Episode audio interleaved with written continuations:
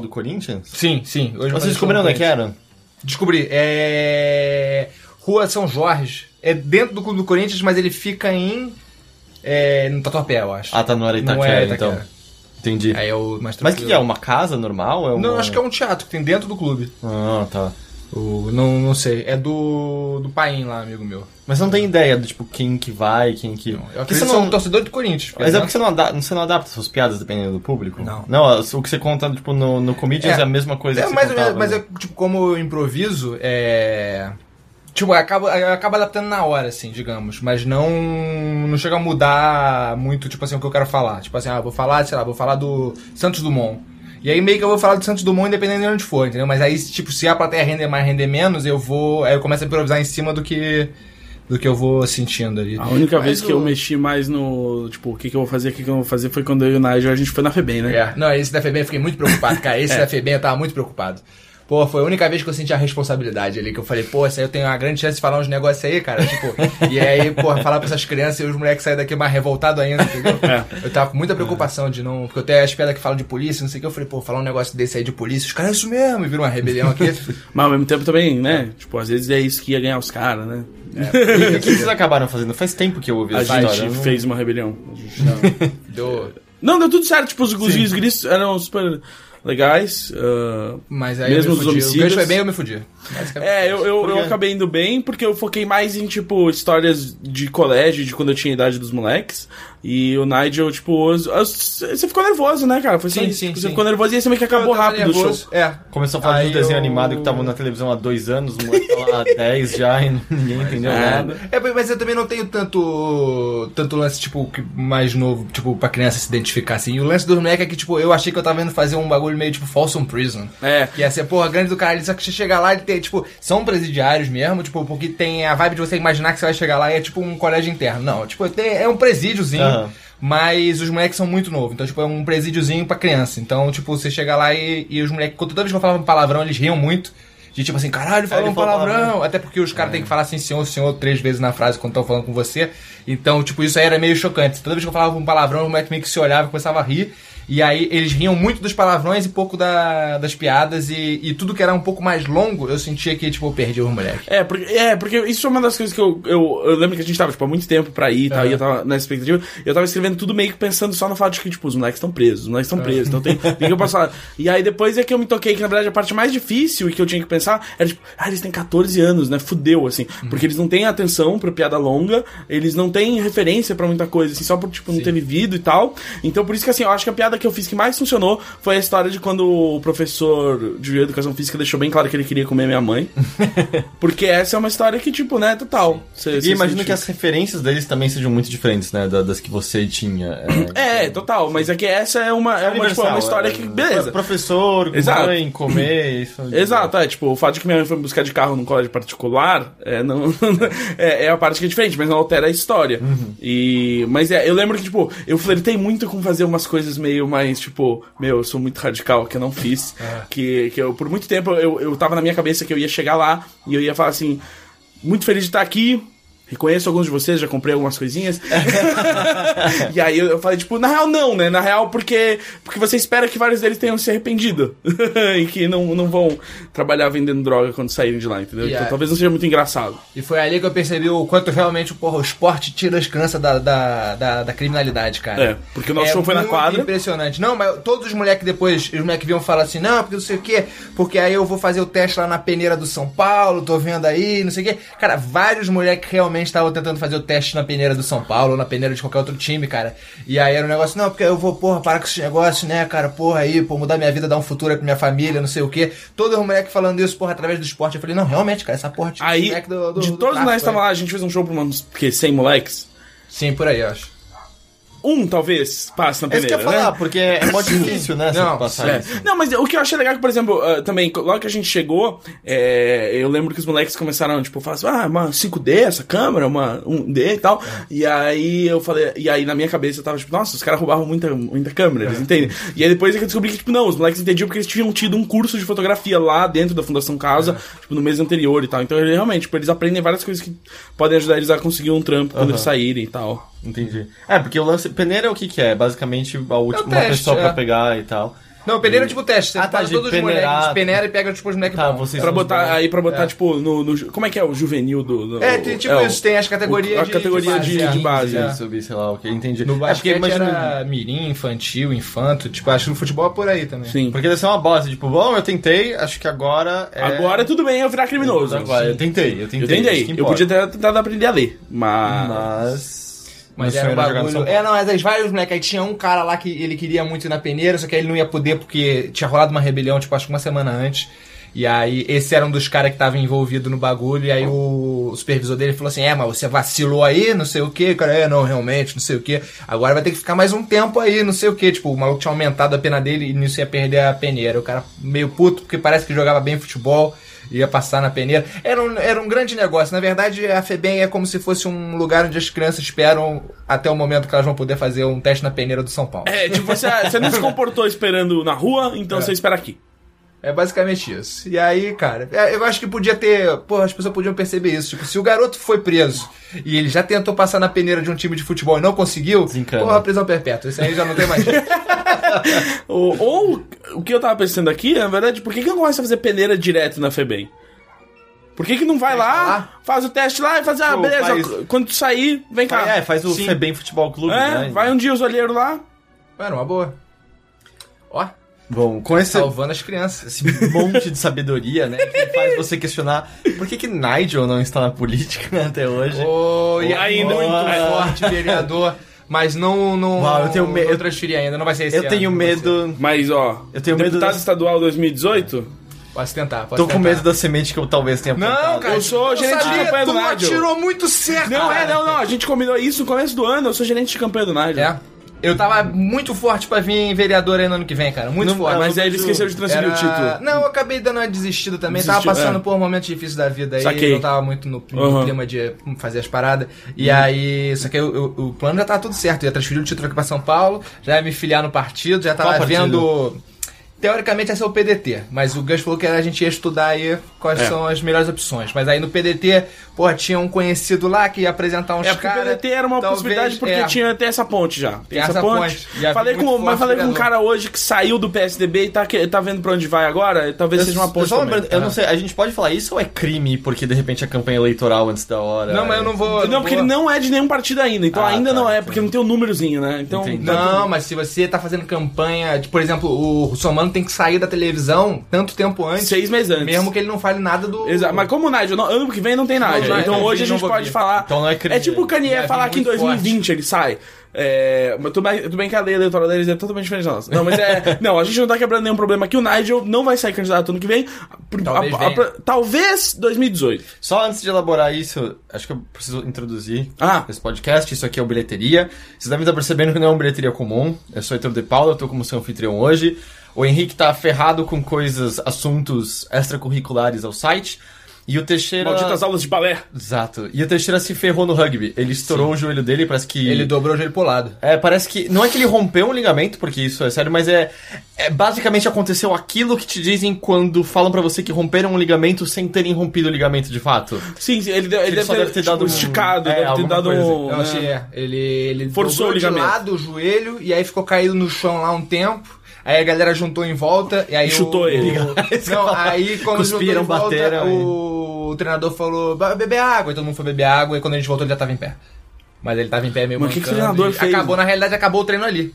Ah, o Teixeira ainda por cima estragou o treino, então. Sim, sim, foi um momento tipo, vamos terminar logo, senão as pessoas começam a se machucar. E Só pra deixar claro, o Nigel também. tá Agora eu tô mundo nesse do- rugby, é, fui com ele. Eu, eu, Mas eu, o Nigel é melhor que o Teixeira, não se machucou. Não. eu só quero dizer Ah, que. não, é, não sou melhor que o Teixeira e me machuquei, mas me machuquei menos. Mas só quero dizer que eu, eu já olhava com olhos estranhos pra esse esporte, agora vendo quanto o Teixeira tá se ferrando. Eu sempre falei também. pra ele que é um culto, ele fica Exato. postando, fo- ah, postando foto desse negócio, todo mundo que menciona alguma coisa, tipo, vou fazer exercício, ele fala, vem pro rugby, vem pro rugby. Só vem." não é pior que o crossfit, legal, né? cara. É, não é pior que o crossfit porque rola menos fotos dele fazendo e falando que, o, que a vida dele mudou. Mas eu acho muito escroto. Ele, cara, é sério, tipo, uma amiga nossa tweetou esses dias que tava pensando em voltar pra academia. Ele, não vai pra academia não, cara, vem pro rugby, vem pro rugby comigo, cara. Ele levou uma garota pro rugby já. Ele me levou e aí no- na semana seguinte ele levou A Karina? garota. Não lembro o nome dela. Ruiva? Mas ele é. Ah, não vou lembrar. Ah, Eu sei que ele bem. começou a falar Mas pra é, é, vários- é a que eu vi aqui no Twitter eu falei, amiga, não faz isso, cara. Ele começou a falar pra vários jornalistas de games, o Humberto, que é o editor da revista PlayStation, tava pensando. Então, assim, se você quer entrar nessa área, fica de olho, porque provavelmente em breve morre alguém que tem emprego atual. Exato, e é. E na- ou na verdade, se você quer entrar nessa área, tipo, vai fazer rugby com o Teixeira, Porque você vai ter muitos contatos. porque, ali. tipo, vai virar meio que a maçonaria do negócio. Enfim, mas o Teixeira estourou o joelho e ele Sim. tá. O médico falou pra ele ficar em repouso alguns dias.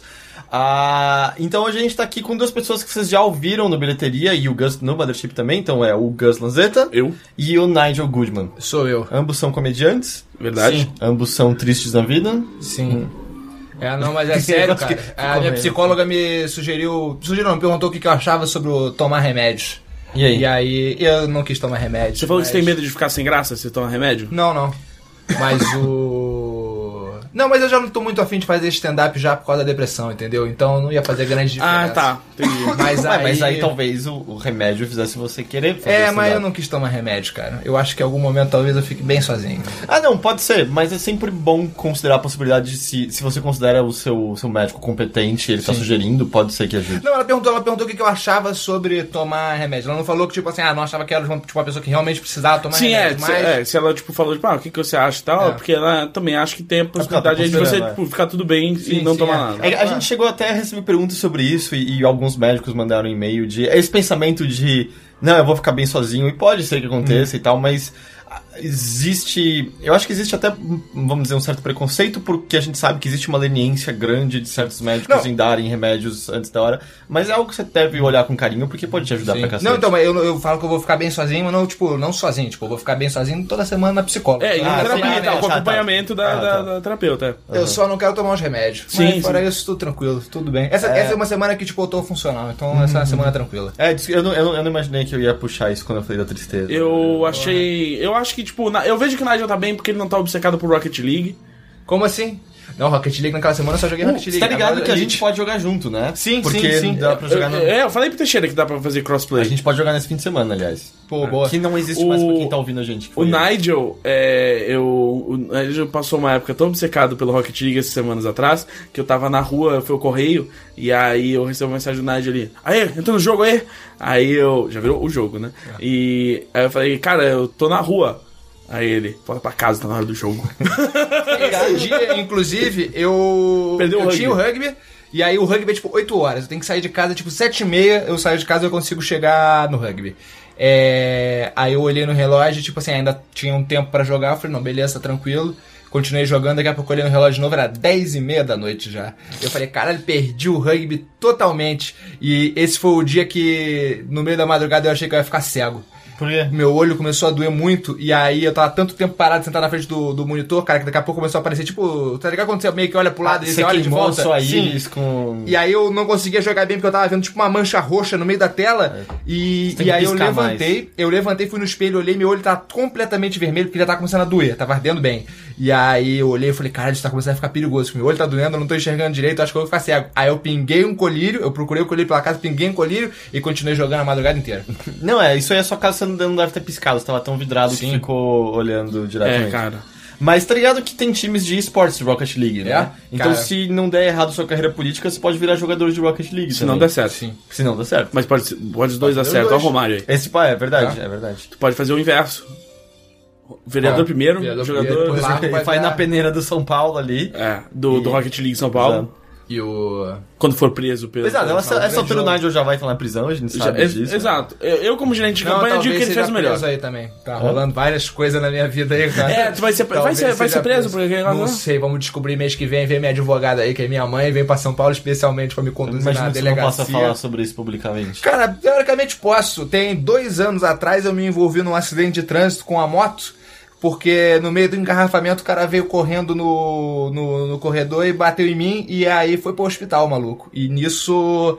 Só, tipo, de, de- disso acontecer, tipo, você já vai pra delegacia de qualquer jeito, assim. E aí, aí os caras investigam pra ver se, tipo, você tentou matar o maluco, ou se realmente o cara era, tipo, doente mental e, tipo, acertou teu carro porque era imprudente dele, assim. Fica meio que nessa. Aí, beleza, eu fui na delegacia e falei, ah, não sei o que, tava mudando de pista, não sei o que, o negócio tava, tipo, o trânsito tava muito devagar, abri um negócio do lado, olhei no espelho, virei, nisso que eu virei, vi o cara, tipo, o cara veio, tipo, muito rápido, o cara bateu em mim, o cara ainda continuou, mas não sei quantos metros pra frente, assim, tipo, meio se arrastando. E aí. Aí eu falei isso, não sei o que, beleza. O cara, não sei o que foi que ele falou, porque ele tinha ido pro hospital, ele não foi direto. Aí tinha. Aí parou um monte de moto, tipo, quando o cara caiu. Aí parou até um conhecido do maluco junto, foi na delegacia também, falou o que, ele. Ele viu lá que aconteceu e tudo mais. E aí. Mas ele contradisse o que você falou ou não? Não. Não lembro. O... Eu acho que na realidade o que o maluco mais falou foi que, tipo assim, ah, aconteceu o, o lance, mas ele não sabe como que. como é que rolou. E aí. E eu, e eu não vi o que, foi que o, o cara tinha, tinha falado porque o cara foi pro, pro hospital. E aí nisso. Beleza, nunca mais ouvi nada dessa porra. Falei, tipo, ah, aí o maluco da família do cara começou a ligar, dizendo que queria grana, que queria não sei o que, queria consertar a moto, queria o caralho. Aí eu falei que não, que não ia pagar porra nenhuma, porque não tinha sido, não tinha sido culpa minha. Eu já tava pagando o conserto do carro, porque eu também falei, tipo, ah, não vou. Não vou também, tipo, ah, entrar com processo não sei o que só de dor de cabeça por causa dessa porra, já pago direto essa porra, me livro disso e foda-se. E aí. Aí isso passou. Dois anos, nunca mais ouvi falar disso. e Falei assim: ah, o maluco deve ter saído do hospital, falou, ah, foda-se também, não vou. Não vou, deve ter jogado um vez, falou assim: ah, vamos ver se esse cara paga essa porra aí, se o maluco não pagar. E tem um lance também que tem um seguro obrigatório que, tipo, teoricamente, a. O cara teria uma indenização, tipo, independente de qualquer coisa, porque todo mundo tem o seguro obrigatório no, no carro. Tem um nome, eu não lembro essa parada. Não sei o que é isso. E aí, tipo, se você se envolve num acidente, se machuca, você tem direito a isso. Todo, todo mundo paga quando paga, acho que o. o o IPVA do carro. Tá. E aí. E aí o maluco foi, isso aqui ficou por isso dois anos depois. Aí outro dia eu estava em casa jogando Rocket League. Ah, foi bem recente então? Foi muito recente. Tipo, isso, tipo, a, a Não, o acidente foi dois o- anos o atrás. acidente Digo, foi dois anos atrás. ah, o- os novos eventos Sim, foram bem tem recentes. uma, duas semanas. Aí me liga um maluco, sei que, oi, tudo bem? Oi, tudo bem? Aqui que tá falando é o fulano aqui da 12 ADP, uma porra dessa, assim. É, você tem como vir aqui? Eu, opa, mano. por que isso aí? É por causa do. Aí eu lembrei que era tipo a mesma ADP que eu tinha ido. Eu falei, por causa do negócio lá do, porra, do acidente, do trânsito e tal, sei o quê. Aí o cara, não sei, peraí, deixa eu ver aqui. Ah, não, é isso mesmo. Você tem como vir? É meio urgente. Eu falei, ah, beleza, terça-feira. Aí já desliguei do maluco, liguei pra minha mãe que é advogada e falei, ó, mãe, negócio aí na delegacia aí, acho que vou ser preso aí. não sei muito bem o que tá acontecendo, não, porque os caras estão me chamando pra lá. Aí ela ligou pro maluco, falou com o cara, falou, não, não sei também, porque que, que tá fazendo isso depois de dois anos, mas beleza, tem que vir aqui. Aí minha mãe marcou com ele um dia que ela pudesse vir pra São Paulo pra me acompanhar. Foi Ah, então que as você não foi ainda. Não fui ainda, porque várias pessoas me falaram isso, minha mãe falou também, pra não ir de jeito nenhum sozinho, entendeu? Porque, Porque senão depois os que caras. poderia ser Não usado. sei, não, o, o lance que, tipo, que o Tom Kiel falou que o Tom Kiel já, já estagiou em delegacia. Ele falou, O Tom é, já- vai que que com... Ele Ele fez fez direito formado. Ele não, ele não, ele não se formou em direito, né? É, mas ele fez. Ele fez um pouco. Ah, é? Não, não, mas ele estagiou em, em delegacia quando ele tinha tipo 16 anos. Ele não estagiou, Ah, ele tá. só tipo trabalhou de É, mesa. tipo- Tipo, ele trabalhava meio de secretária da- dos policiais lá. Entendi. Mas é, é- é- isso era no interior do Rio Grande do Sul, não tem lei lá. E aí, e aí foi um bagulho que ele falou. Ele falou, cara, não vai sozinho, porque senão o maluco pode querer te, te enrolar e te fuder. Depende de como é que o maluco vai estar no dia lá, e aí depois o cara quer te fuder, e se você for sozinho, o cara te fode. Aí eu fiquei meio, porra, que... também não quero ser fudido de otário nessa porra. Aham. Então, tô Então- fazendo os negócios direito aí. Pô, então a gente fica na expectativa, né? Se a gente Sim. nunca mais ouvir do Nigel, é porque ele tá na De prisão. repente fui preso. Eu... Mas eu acho que, quem sabe, assim, o processo da tortura psicológica do Nigel na prisão cria o nosso primeiro George Carlin, né? No Brasil e... Se- eh, Seria o Lenny Bruce, né? O nosso. Ele Bruce foi preso não? Lenny Bruce foi preso. É, eu não digo literalmente... Sim, sim, eu ah, digo a, a tortura necessária pra... Talvez, talvez, talvez. Mas é. Eu com certeza, se o Nigel for preso, você pode garantir que eu vou tentar usar isso como algum tipo de marketing. E. Uhum. Pelo menos uma piada sobre isso, eu acho que... Pelo menos uma... Não, e eu acho que assim, por exemplo, o, o, ODB, quando tava preso, gravou um verso numa música do Snoop Dogg, né? MC Conditioner, pelo telefone, aquelezinho que você tem pra conversar com as testemunhas. Eu vou começar a fazer podcasts que eu vou lá e gravo o que o Nigel tem a dizer já e começa, já começa a preparar as camisetas Free Nigel. É, con- A Sound and Vision vai entrar de sócia nessa Free Nigel, vai ter camisetas Eu só quero ótimas. 5% pela ideia, ok? Sem problemas, pode, pode garantir. E, e quando o Nigel sair da prisão, vai ser o próximo Nelson Mandela, vai ser eleito. Pô, aí agora eu vi vantagem. Já pensou? É. Nossa, e aí de vereador vai pra presidente do Brasil. Pô. Vai decretar Chaves todo dia na TV. Todo dia chave. Não, eu acho que Chaves já deu muito já. É. Já, pra mim o Chaves já deu. Não, não que tipo. Não, já é, não, é que, não é que é ruim, é que parece que depois de 28 anos vendo enjoa, né? Sim, é meio bizarro. é, Quem diria? é reprise, cara. Vai ficar reprisando a mesma coisa pra sempre. Eu acho que não precisava ser uma coisa fixa na grade. Inclusive, entendeu? a gente tá trazendo o Nigel como candidato aí porque a gente acha que a, a política no Brasil tem sido uma reprise, né? Sim. Há décadas. E pra acabar com essa reprise e ter algo novo, Nigel Goodman. Eu vou ser a salvação dos PJ, cara. Essa é toda a minha É, plataforma. toda- Bom na verdade, toda plataforma que a gente tem é pra, é pra garantir mais direitos pro trabalhador autônomo na- Sim, em São Paulo. mesmo. Por isso que o negócio é mais vereador mesmo. Salvação dos DJ que vira PJ no fim de semana. Isso. Da- Não, que vira DJ no final de É, semana. perdão, é verdade. PJ, são PJ vira DJ. Isso mesmo, cara. Todo mundo, cara. Nunca mais você vai fazer um freela que você não vai receber. Nunca mais os caras vão chegar com os contratos esquisitos pra você assinar quando você tá indo embora do trabalho. Nada disso vai acontecer, cara. Você vai ter vários direitos garantidos aí que. E isso aumenta a arrecadação do Estado, sabia disso? Isso aumenta a arrecadação do Estado. quê? E você que tem um filho que quer ser designer, que quer ser. Essas profissões complicadas aí que, Seu né, filho vai que se rala, coitado, que você vê final de semana trabalhando pra vestir a camisa da empresa e não ganha nada em troca disso. Tem É. que abrir uma empresa contigo. Do nada, você Fazendo- assim, mãe, vamos abrir uma empresa aí, mãe. Precisamos abrir uma empresa pra poder receber meu salário, que senão eu não posso receber. Nunca você vai ter que se preocupar se você vai poder ou não receber, porque você tem direito a receber. Você vai. Só, é. por via das dúvidas, eh, se perguntar isso aqui é só um ato de comédia do Nigel. Não, mas é sério Que- mesmo. não, porventura seja crime ele está. Não é Não, crime, não, porque não, ele mas não é tá sério. participando da eleição ano que vem. ok, ok. Mas eu vou vir muito forte aí em 2018. 2020. Muito forte. 2020. 18 federal. Federal, tu vai fazer? Federal. começar vamos fazer, federal já? tentar. Tá, mas tudo bem. Pra Mas 2018 a gente experiência, pode né? fazer campanha. Pra 2018 a gente pode, não, não é problema. É uma experiência já, né? Sim. E aí em 2020 É. você vai como vereador. Você vai fazer um personagem que nem o Tiririca? Não, não, vou muito sério. Vou fazer que nem o Marquito, que foi sério. Hum, deu certo pra ele, né? Não, ele não Encontrei o. Marquito semana passada. Encontrei o Marquito semana passada. E aí, tá bem? Tá. O terno meio grande, né, pra ele mesmo. É, tipo, sabe, a camisa folgada, o paletó folgado, parece que é aquele terno de tio que morreu. E ele tava com uma combinação não muito boa, assim, tipo, o terno era meio esverdeado, a camisa era azul. Acho que tá muito bem assessorado. Eu tô tava com a camisa lugar que verde. Oi? Eu tava junto com você? Não, você não tava junto, junto, mas é que foi- ele foi no BGS. Só que quando eu cheguei antes de eu te Ah, encontrar, isso, eu cruzei a rua e, e cruzei com ele. A camisa verde é uma coisa que eu acho que é muito. Não deveria vender. Não, não Porque- orna, né, cara? É.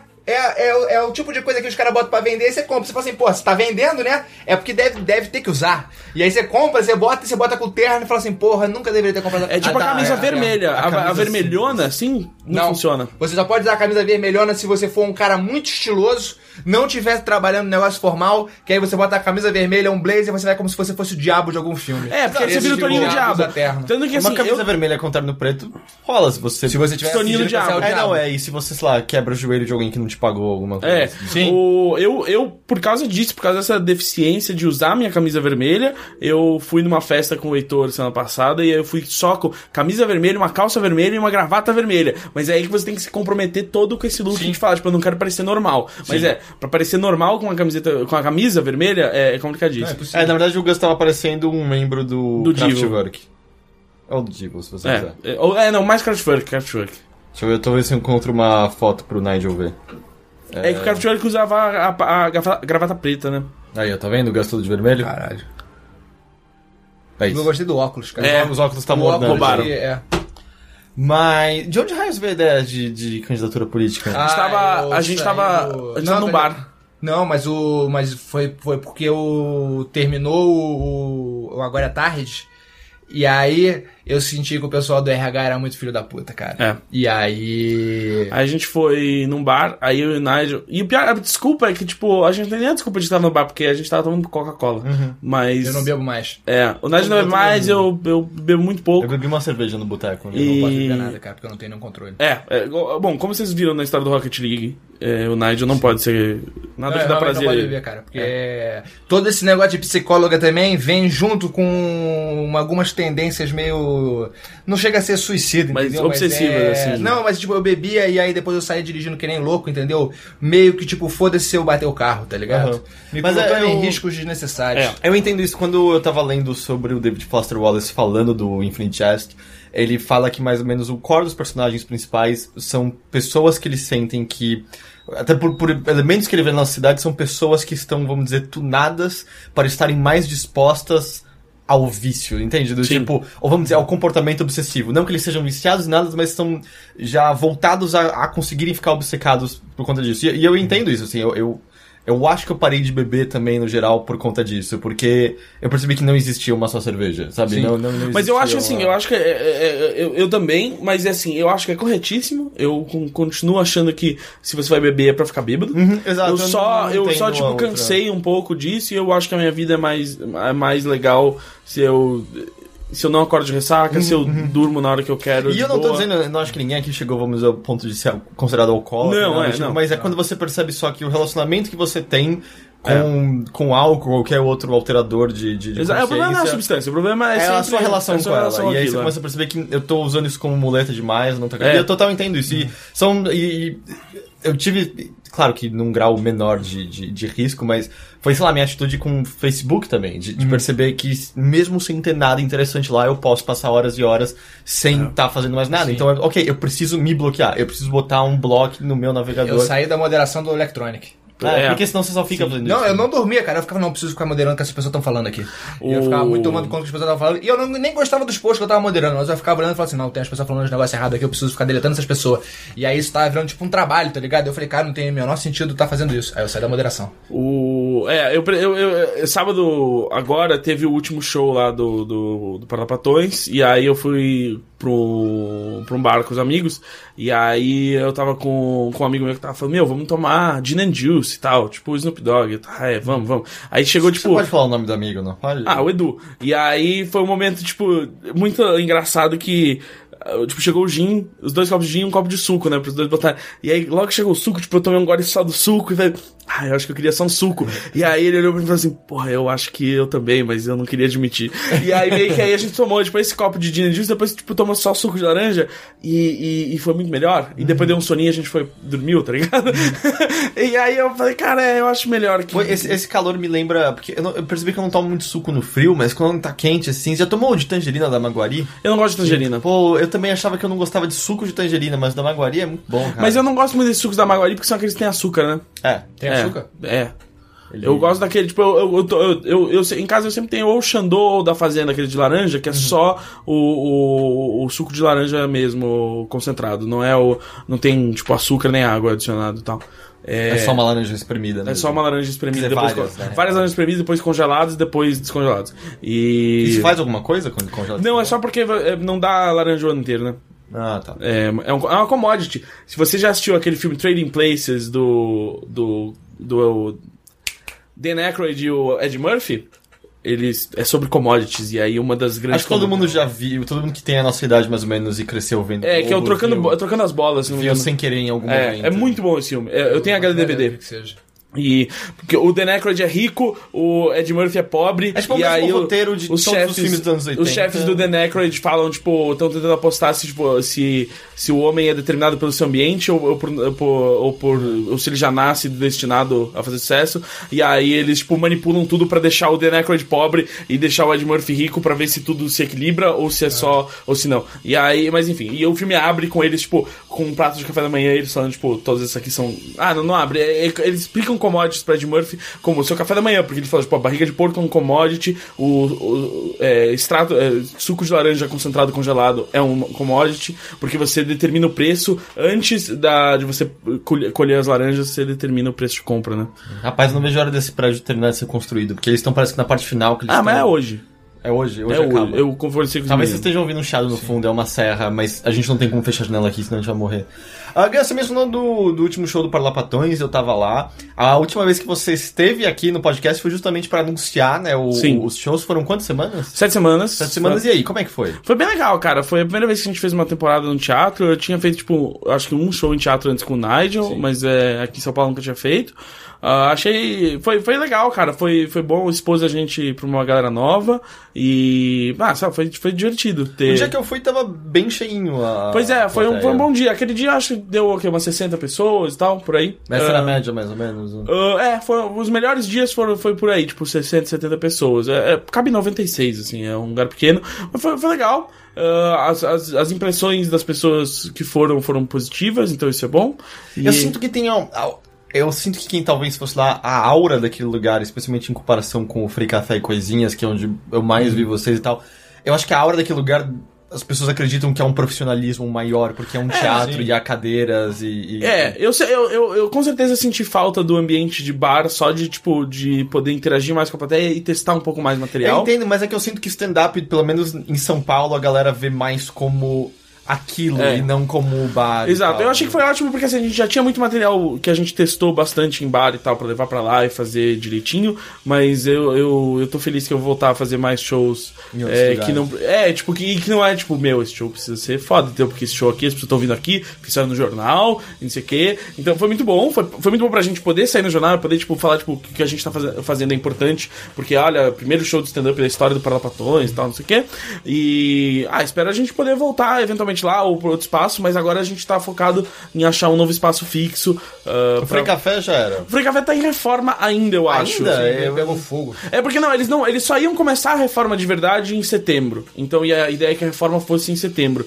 Agora acabou o show, eu preciso falar com o pessoal de lá, eu ainda não, não conversei. E lá é um, é um lugar que a gente gostaria de voltar, uma boa localização. É um porão que nos abrigou por muito tempo e. e, É aconchegante, né? O É. porão que recebeu Elvis de pelúcia. e quando. É, e, e- quando a gente começou, eu sempre falava pro Nigel assim, tipo, cara, a gente precisa ter um, um porãozinho nosso. Tipo, o nosso porãozinho pra treinar boxe. E, e a gente achou um porão de verdade lá, era, era, era, era legal. É, se a gente voltar pra lá vai ser legal, se não voltar pra lá Junto tem o pior, pior garçom que já, já trabalhou na indústria de Romarinho. cerveja. Romarinho, Romarinho. Romarinho, O Romarinho trabalhou lá anos, nunca acertou meu nome. Mas isso é uma. uma- mas isso continua até hoje, porque eu acho que o Nigel lembra que o Nigel chegou aí pros- no- nos últimos shows que eu fiz lá, quando eu tava fazendo a noite de Open Mic lá, que ele viu que na comanda ainda não acertava como escrever Gus, cara. Eu, Às o vezes dia- perguntavam, era muito engraçado. Eles É. perguntavam, como é que é seu nome? Falava, caralho, a gente vem aqui toda semana. Dia- eu, eu, uma época, eu fazia dois shows por semana lá, cara, e às vezes eu tinha que dar meu nome. O dia que o Romarinho entregou certo o que eu pedi, eu pedi pra trocar. Porque eu não- É. achei que tinha algo Cara, o Romarinho era. Meu, teve uma época que eu fiquei semanas, assim, muitas semanas chega, eu chegava lá e falava assim: Absolute, tônica, gelo, limão. Sempre um desses ingredientes não vinha. Às vezes eu ficava parado com um copo com gelo, limão e, e vodka, mas não vinha tônica. Às vezes vinha sem limão. Às vezes. Então, aí era, era incrível. Romarinho, saudades, Romarinho. Eu, eu não cheguei a falar pra você aquele dia, mas eu gostei que durante o show inteiro, especialmente nas suas partes, tinha um casal atrás de mim que basicamente tudo que você falava, um cochichava pro outro. Ai, que pesado. Ai, É, nossa, eu- pegou pesado essa. É, é, um dos vídeos, inclusive, que eu botei pra divulgar o show, eu mesmo falo, ai que pesado, por uma das coisas que eu falei, porque eu acho. Eu acho a reação mais. Aham. Ah, cara, eu não vou querer entrar. A gente chegou a conversar extensivamente com o Gus sobre, vamos dizer, a situação da comédia É. em geral. Mas eu queria, sei lá, entender. Como Deixa vocês. falar, é. exato, como vocês e o Nigel não chegou a falar isso, como vocês estão. Vocês como comediantes, especialmente como stand-up, independente do Nigel tá tendo seus, seus flertes e desflertes com isso, mas como é que tá? Como- Pra onde vocês estão indo? O que vocês estão pensando? O que vocês estão vendo na cena? Cara, isso é uma grande pergunta, porque eu, por causa dos lances de roteiro, eu comecei a fazer menos show. Tipo, Mas, e, tipo, já tinha um tempo que eu fazia menos show, e aí eu fui fazendo, tipo, e aí realmente, tipo, esse ano eu fui fazendo cada vez menos, assim. Aí rolaram, eu acho que, tipo, mês passado, é possível de eu não ter feito nenhum, acho que talvez eu tenha feito um ou nenhum show, assim, mas, tipo, tinha muito tempo que eu não passava um mês sem ter feito, tipo, sem ter feito nenhum show. E, e foi uma coisa que meio que foi rolando, e junto com isso tem também o lance de. Tipo, a bolha do stand-up tá, tá passando, assim, não é mais o que, que já foi. De, Não era caraca, novidade é, pop que Não tem a era- novidade, não é todo mundo tá interessado. Até pelo número de gente fazendo que tá diminuindo, porque, tipo, antes tu- ah, era muito legal, muito não sei o que, todo mundo queria ver, todo mundo queria fazer junto. Então surgia muita gente. Hoje Mas em é algo dia. necessário pra ficar mais saudável, não é? Do De que a bolha estoure e Porque do, tipo, Sim, não, sim. não salta no stand-up só quem vê isso como moda e pra se destacar Sim. e pra, sei lá, aparecer no CQC um dia e... Não, isso sim, mas o. Mas o, o problema, o problema não. Pra mim é que, tipo assim. Dava bastante público por ser moda, entendeu? Deixando de ser moda, a gente não tem uma cultura tão grande de de gente que realmente. Tipo, quem é realmente fã de stand-up ou realmente é fã de comédia, tipo, continua sendo, tipo, pouca gente, assim, digamos. Então, é que nem, tipo, teatro. A galera, tipo, teatro tem desde sempre, o maluco se fode porque ninguém vai assistir. Vai assistir teatro. E aí, não ninguém, mas tipo, vai menos gente do que você fazendo gostaria que tivesse de público. Então, é por isso que, tipo assim, ah, pô, o Gus fez um puta show no, no Parlapatões e tal, e aí, tipo, você vê, tipo, o Parlapatões cabia 90, botava 60 pessoas. E por que que é que, tipo, essas coisas não tem, tipo, sei lá, uma longevidade maior e tudo mais, assim? É meio que... Mas o e- Comedians esse é também um- ainda. não, o, o- até o público do Comedians deu uma diminuída com a crise também. Tipo, ah, e tem o lance da crise também que, tipo. Porque o Comedians é meio, tipo, mais caro, assim. Então. Quanto custa o ingresso em média no 40 Comedy? reais, Uns né? 40, 35, 40, eu acho. É seco, não... não... Seco, Seco, seco, é. mas você consome lá dentro e tudo mais. E aí. E aí também vira uma coisa do tipo, ah, você vai, realmente vou sair no final de semana, vou pagar isso pra ver stand-up e tudo mais. Entra, entra isso, então isso eu acho que tem um movimento, tipo, tá, tá rolando menos público. Porque antigamente, tipo, você pegava gente, tipo, bem pior, assim, tal, tipo, até porque, tipo, sei lá, são as mesmas pessoas, então você pega a mesma pessoa que tá fazendo hoje, você pega ele há cinco anos atrás, ele com certeza é pior do que ele, do que ele era, do que ele é hoje, assim. Aham. Então é tipo, você pegava uma época que, tipo assim, ah, o stand-up era, tipo, tecnicamente pior, ele dava muito mais gente, era muito mais fácil, tipo, você acabou de começar a se lotar uns lugares do que, do que hoje em dia, assim, eu acho. E o. E aí tem isso, e aí por outro lado é. É isso que você falou, tipo, ah, acaba ficando realmente quem quer fazer, acaba, tipo, amadurecendo mais o. O lance. Só que aí acaba caindo, tipo, por um lado, tipo, amadurece, mas por outro lado cai meio que nisso, tipo assim, puta, tem que arrumar lugar, é difícil arrumar lugar, não é mais a mesma certeza pro dono do bar que, tipo, vai, vai abrir o espaço, não é mais a mesma certeza de que vai encher de público e tudo mais. Menos shows rolando, diminui o, o rodízio de gente, tipo, fica pro mercado, fica uma coisa um pouco pior, assim. E aí nisso eu tava fazendo menos show. Aí entra, tipo, o meu caso específico, como eu comecei a fazer menos show. E agora, tipo, eu não tô escrevendo nada. E aí eu tô com tempo de fazer show, eu tenho, tipo, achado, tipo, um pouco de dificuldade de conseguir marcar show pra fazer. Sempre que Entendi. tem menos coisa rolando realmente, assim. Ao mesmo E tempo, o- eu, sei lá, seguindo outras pessoas da esfera, do- tipo, independente das desavenças que você tenha tido, eu vejo, sabe, seguindo o Gabi, eu vejo ele indo volta e meia pra cidades do interior fazer apresentações e parece que, sei lá, eu sinto que volta e meia em Santos tem com alguma coisa e o Rio também. É, eu vou- Santos parece eu vou que espalhou ser- um pouco. Cara, o Rio não tem quase nada. O, É, o Rio é que é o Rio foda, é o né? lugar onde a parada Mas não digo, deu e não... Mas digo, só o fato de você estar vendo nessas cidades do interior não é mais do que tinha antes, mesmo que seja muito Não, pouco. cara. Não, porque essas é. essas cidades sempre foram os negócios, tipo, eu lembro mesmo quando eu comecei e tal, que foi depois do Nigel, eu lembro que esse era o grande negócio, assim, que, tipo, tinha muito show, tipo, muito cara do interior que queria trazer os comediantes e tal. E, e- Porque eu acho que sempre foram nos lugares que não tinha, tipo, não tem os comediantes que moram, não tem muito comediante que mora lá que, que vai trazer gente pro show. Então que sempre foi o negócio, assim, eu sempre vi esses caras, mesmo os- caras grandes, assim, fazerem muito show no interior, assim, sabe, rodar um fim de semana, assim, o cara faz, ah, fazer sexta e sábado numa cidade, ou fazer sexta numa cidade e sábado na outra. É.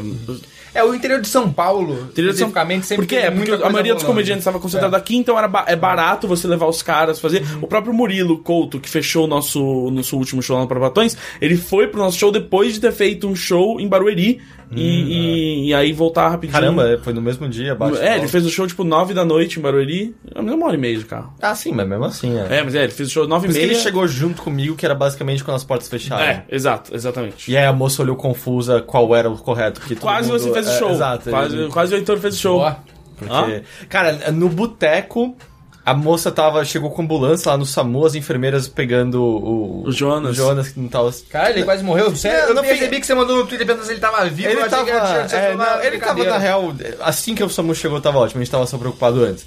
Mas aí, tipo, eles levando o, o Jonas pra dentro, a enfermeira, tipo, nem olhou pra ele e virou pra mim. Você é muito parecido com aquele comediante, né? Essa foi a primeira reação dela. Qual? O Murilo Couto. Ah, ah, tá. É, é ah, o que tá. todo mundo acha. Ah, você.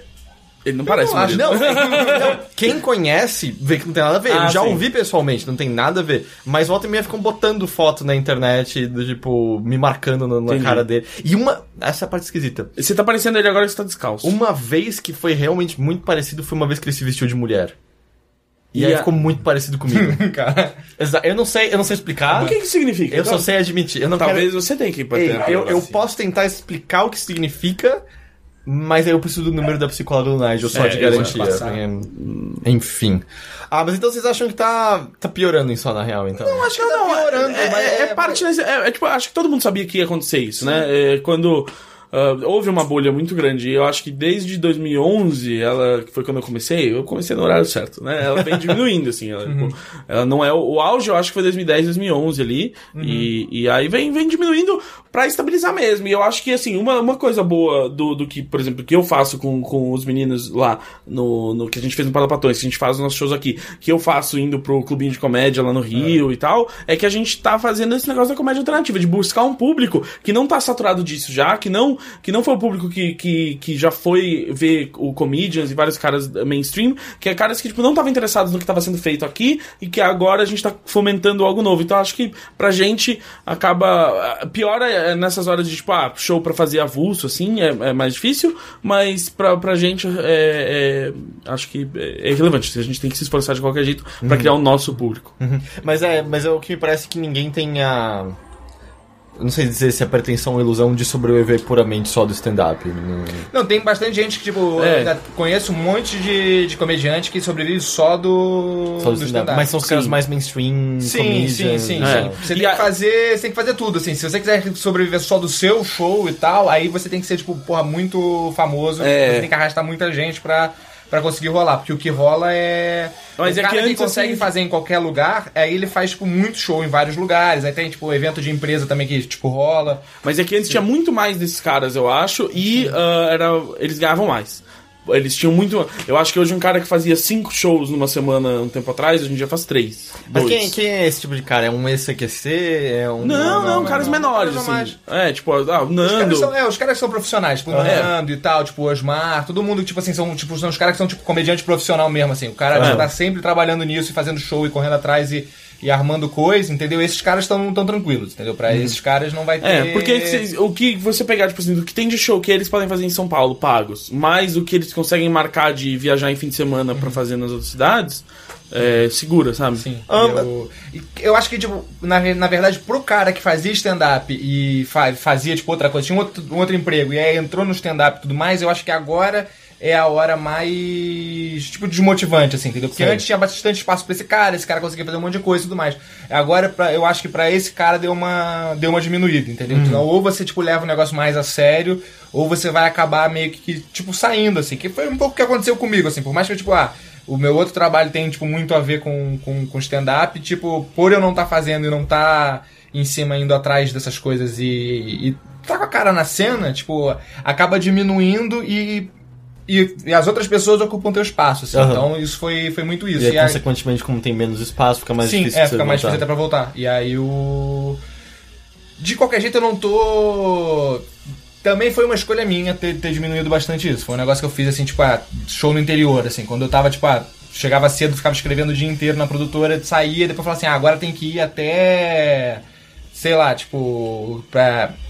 É, Campinas, digamos. Ainda, ainda vou ter que sair do trabalho, ter que ir pra Campinas pra poder fazer um show, pra poder voltar. e. Todas essas paradas que eram mais cansativas, eu fui abrindo um pouco mão, assim, e tudo mais. Então deu uma.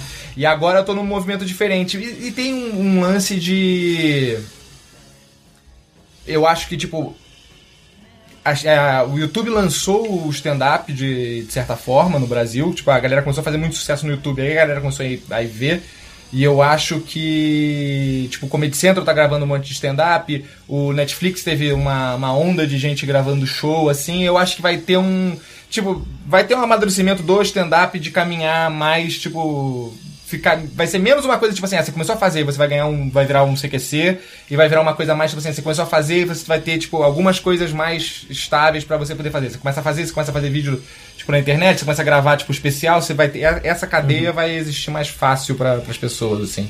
A gente Eu tá com. Você mencionou, por exemplo, o seus mar, esse Nando. Tipo, a gente tá com uma boa frequência de caras gravando uns especiais mais longos e aí já O... colhendo melhor todo o material que é bom deles. E, É. porque esses especiais às vezes são até uma espécie de, de encerramento, né? De uma, vamos dizer, de uma temporada de um comediante, né? E a gente tem uns caras. Porque assim, eu lembro da, sei lá, do DVD do Rafinha, DVD do Danilo Gentili. Quando você entra no Netflix, você vê algum cara aqui ou outro e tal, mas eu não, não sigo de perto o suficiente. Mas o. Mas rolou, cara, o Comedy Central. Quando eu gravei o Comedy Central, as duas vezes que eu gravei era tipo 15 minutos. Era tipo até um pouco menos, eu acho. Você gravava. E agora acho que tipo o último. A última galera que gravou tava gravando uns especiais de meia hora, de 40 minutos, eu não lembro. É, que é o que dá também. Tipo, ninguém do- aqui tem 10 anos de experiência, assim. Então, faz sentido o cara ter, tipo, meia hora muito foda pra gravar e não uma hora ainda. Entendi. E aí eu. E aí eu acho que é isso, assim, é, uma, é, uma- é- é parte do amadurecimento mesmo da, da cena de, tipo, tá deixando de ser tipo um oba-oba, todo mundo faz e todo mundo faz muito show, tipo, pra ser menos caras, mais profissionais fazendo e conquistando umas coisas melhores a partir disso e, com, e tipo, não sendo aquela coisa tipo, ah, a gente quer um comediante stand-up pra fazer qualquer coisa.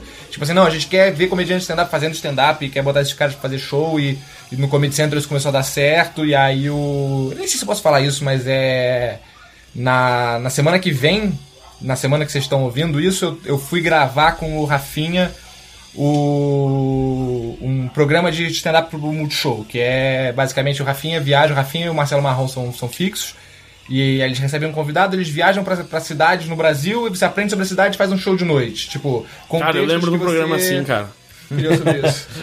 Eu lembro, cara, eu lembro que eu e um comediante amigo meu, a gente, a gente fez um programa que era mais ou menos assim. Então, a gente foi fazer o show lá.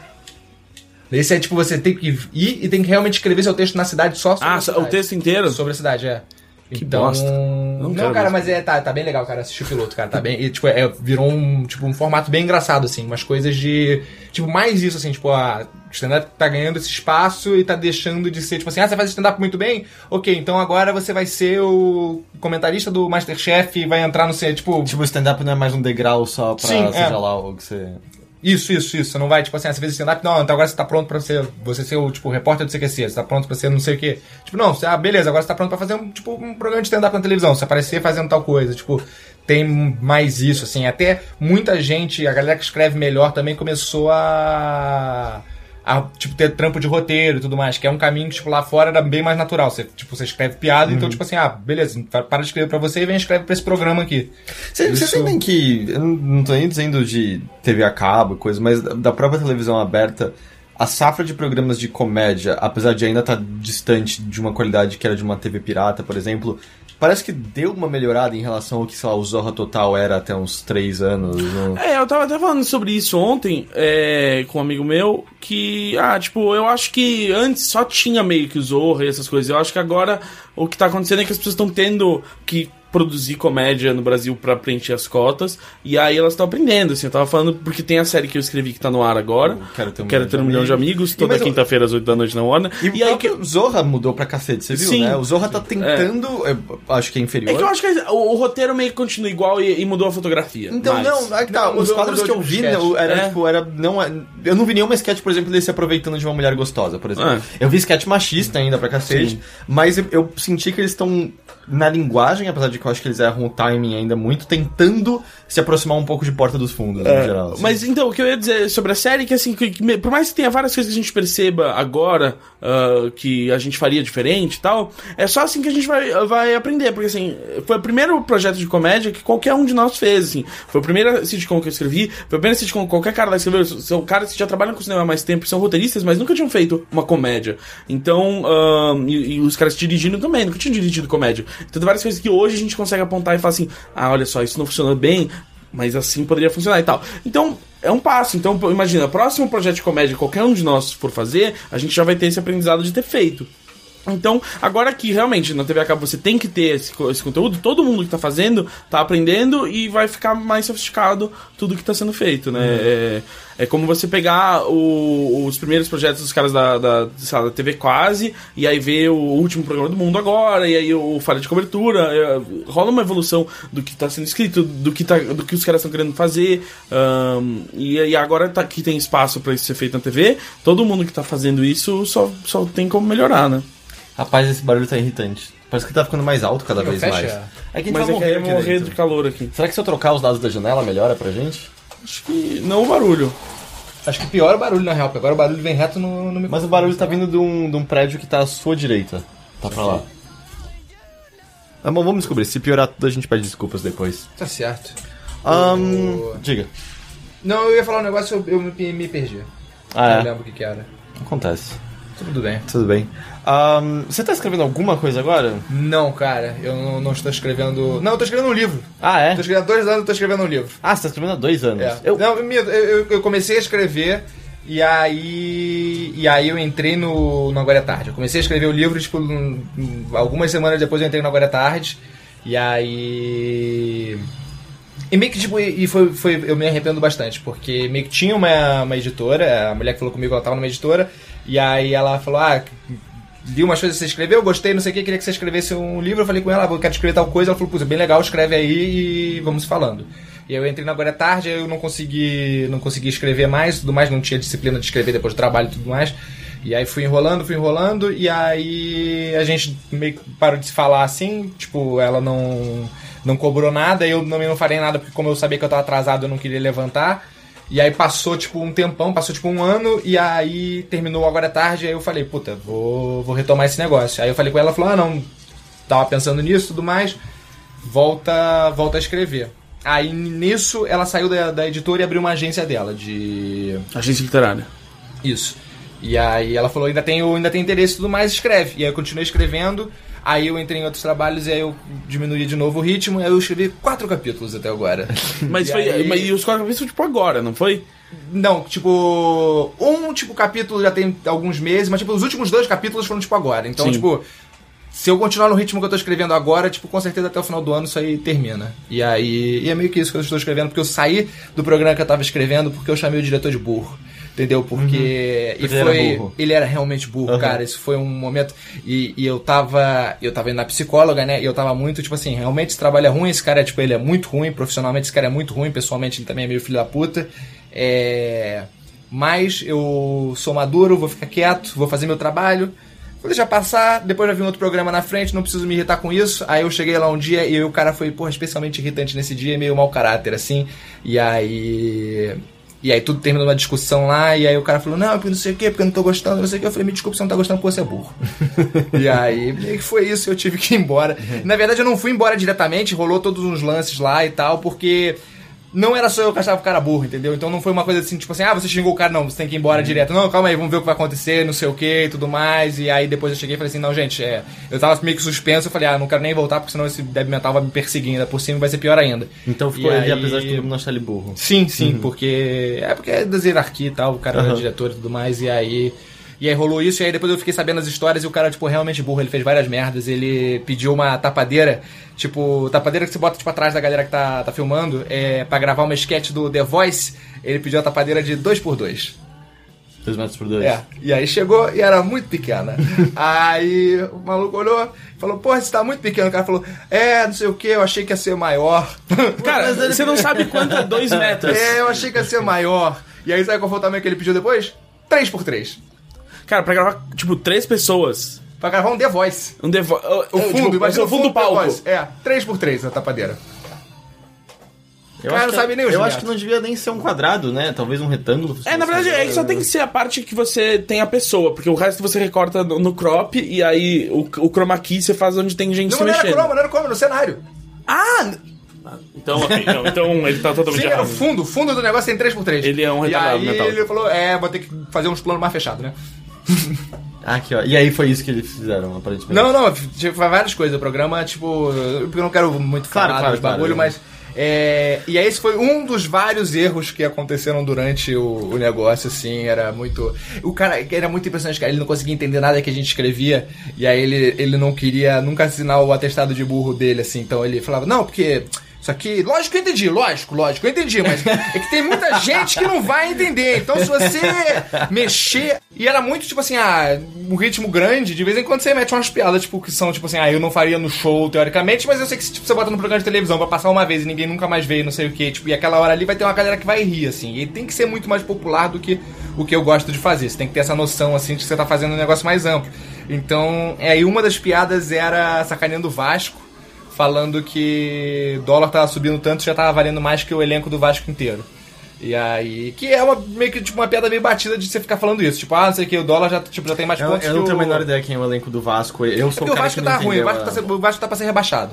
E aí... Ok. É tipo o Eric, ele me passou um vídeo muito longo ontem de um treinador do Grêmio, sei lá.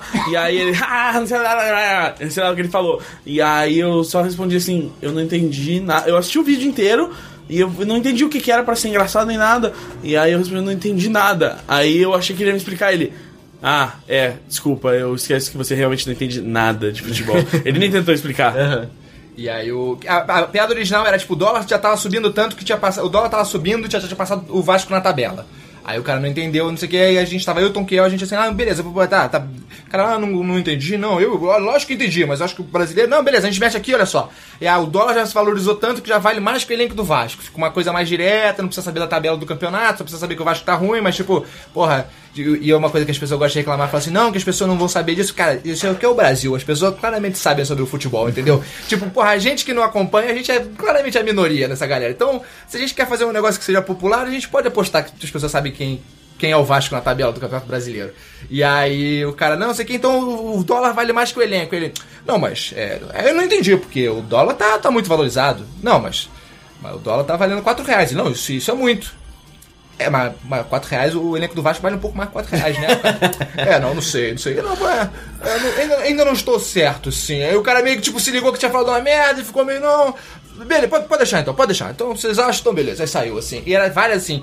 Aí tinha uma que era uma piada falando, tipo assim, ah, a mulher no aeroporto fala, tipo, fala o teu portão, aí depois ela muda, não sei o quê.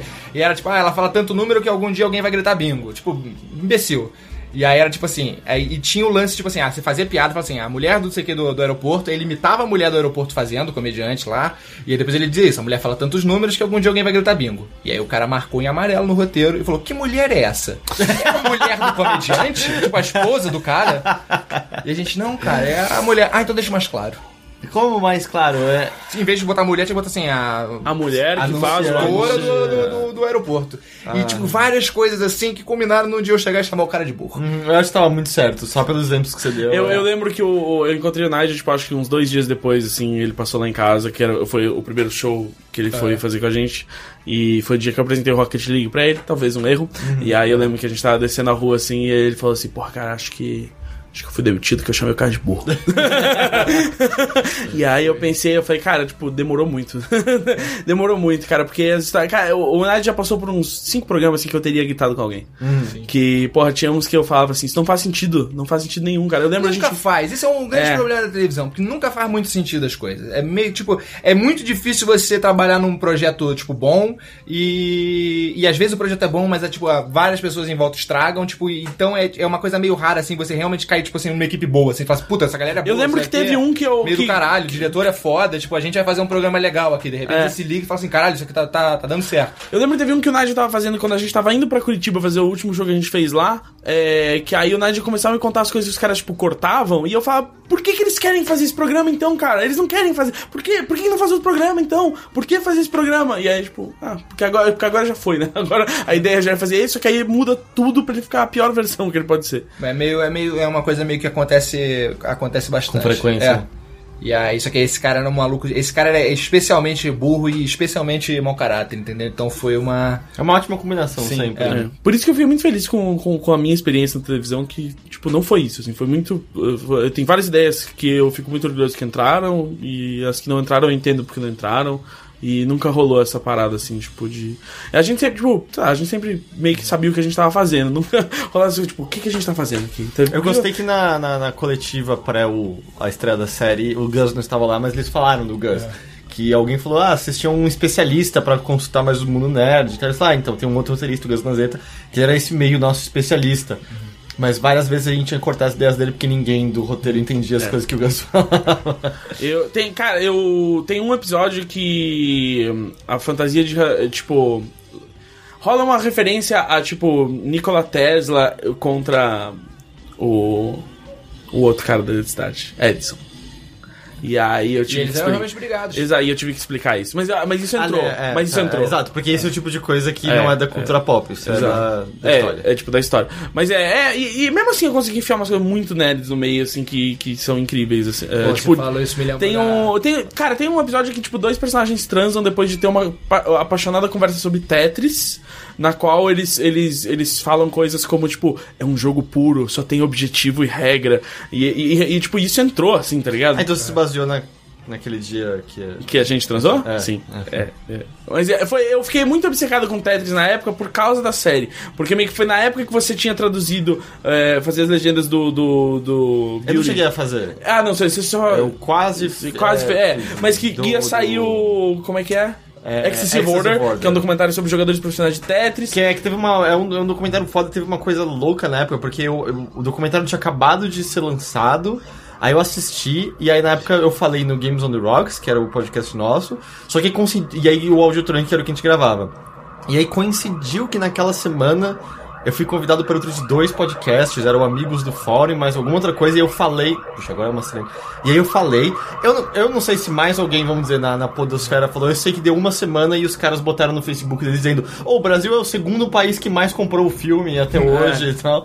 E aí. Aí eles estavam procurando uma maneira de lançar oficialmente aqui, mas aí nunca deu certo eu conversar com eles, e aí ficou por isso mesmo. É, eu lembro que aí, tipo, rolou esse papo aí. Eu assisti o filme quando o Heitor falou. E aí eu fiquei viciado em jogar Tetris. E foi na época que eu tava escrevendo a série. E aí, eh, aí eu, tipo, aí culminou com o fato de que tem um personagem que na série inteira ele é viciado em Tetris. Então. ah, ou Então, seja, tipo, né? Se Eu não tô, fosse. eu tô com Puyo Puyo Tetris aí, só Eu dizendo. vi, cara. O que, que é isso? Eu vi. Puyo Puyo Tetris é um jogo que mistura Puyo Puyo com Não Tetris. que é pui, pui. Puyo Puyo é o do- dos, das gelequinhas coloridas. Que Já jogou quatro Dr. pra- Robotnik's Mean Bean Machine? Já jogou Super Puzzle Fighter? Não. Imagina Dr. Dr. Mario, Mario. só que com gravidade. Sim. É, sabe, tipo, o Dr. Mario que você tem que. Sim, você você precisa tem com que duas cores. É, é, Só, só que, as pílulas, elas não ficam. Tipo, Elas não você ficam põe uma retas. pílula, uma pílula Ah, na entendi. horizontal, ela quebra. É, ela cai. É mais isso. ou menos isso. é. Só que aí o Puyo Puyo Tetris ele mistura Tetris e Puyo Puyo de várias maneiras. É, e é muito da hora. Pode jogar depois. Ahn, cara, acho que é isso. Vamos falar sobre cultura pop, o que a gente viu, assistiu. Sim, eu e o Heitor a gente viu um filme muito ruim. Ah, não, mas eu, eu queria contar muito isso, Ah, cara, é, porque é sim. uma coisa que, porra, existe muito isso, que às vezes você dá uma ideia e a sua ideia não, não vai pra frente nos programas de televisão, entendeu? Você carrega ela com você pra sempre, você não fica chateado, porque realmente nada, tudo não cabe em tudo quanto é canto e, e- e é assim mesmo. e mas- fica pra você, né? Tipo, Sim. E, e, e era a ideia que você, pô, você falou do, do negócio do, do Tesla com o, com o Edson. Cara, eu tinha uma sketch que eu escrevi na época do, do Saturday. Porque os caras queriam que a gente fizesse um humor inteligente, mas popular. Que fosse, tipo, mais inteligente do que popular. Tipo, se você fizesse uma coisa popular, não, isso tá muito popular, tem que ser inteligente. Aí se você fazer uma coisa inteligente, não, mas o povo tem que entender isso aí, então tem que ser mais popular. E ficava no meio tempo. Então eu bolei a sketch do Nietzsche com Sérgio Malandro.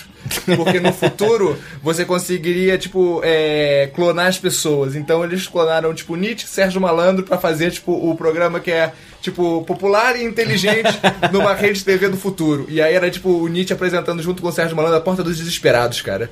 E era. E aí era, tipo, o cara chega, o Sérgio Malandro chegava gritando assim: quem que tá desesperado? Quem que tá desesperado? E aí o cara gritava, eu tô desesperado. E o cara, vai, então pula no chão, nada. E aí o Nietzsche gritava, isso! Se desvencilha das amarras da sociedade e vira o super-homem. E aí todo mundo parava e falava assim, calma aí, cara, a gente tá querendo se divertir aqui. e aí o maluco vai, não sei o que. E aí qual porta você vai querer abrir? Você vai essa, você vai querer a porta número 2, não sei o que. E aí o maluco vai, ele, isso, escolhe direito. Porque a porta que você abrir, você vai ficar abrindo de novo essa porta por toda a eternidade, você repetindo várias vezes. É, não sei o que lá, o bagulho daquele poeirinha da poeira. E aí eu falei assim, não, cara, você tá quebrando totalmente a vibe do nosso programa aqui, cara. Sério que aí ele reclamava com a direção, e aí o, o cara falava na voz de Deus, e aí ele era tipo, era o discurso de um outro filósofo também. E aí a galera falou que, porra, essa sketch nunca vai dar certo. aí eu tentei escrever A Vida Inteligente da Madrugada do Altas Horas, que era o Nietzsche. E o Einstein e mais um, um outro maluco, tipo, considerado inteligente no, no Altas Horas, como convidados do, do Serginho Grosman. E aí entrava aquela sexóloga. E aí as, perguntas, as pessoas faziam as perguntas e eles ficavam chamando os adolescentes de burro. e aí foram as duas sketches que foi não É tipo eu outro dia que voltando, eu tava voltando pra casa a pé e eu comecei a pensar em tipo quanta é, como seria uma letra de um funk nihilista assim, cara. E eu eu já esqueci tudo agora, mas eu lembro que tipo descendo a consolação ali, cara, eu porra, eu tinha várias várias falas sobre como Deus está morto e, e a gente tipo não presta, né? A existência é horrível.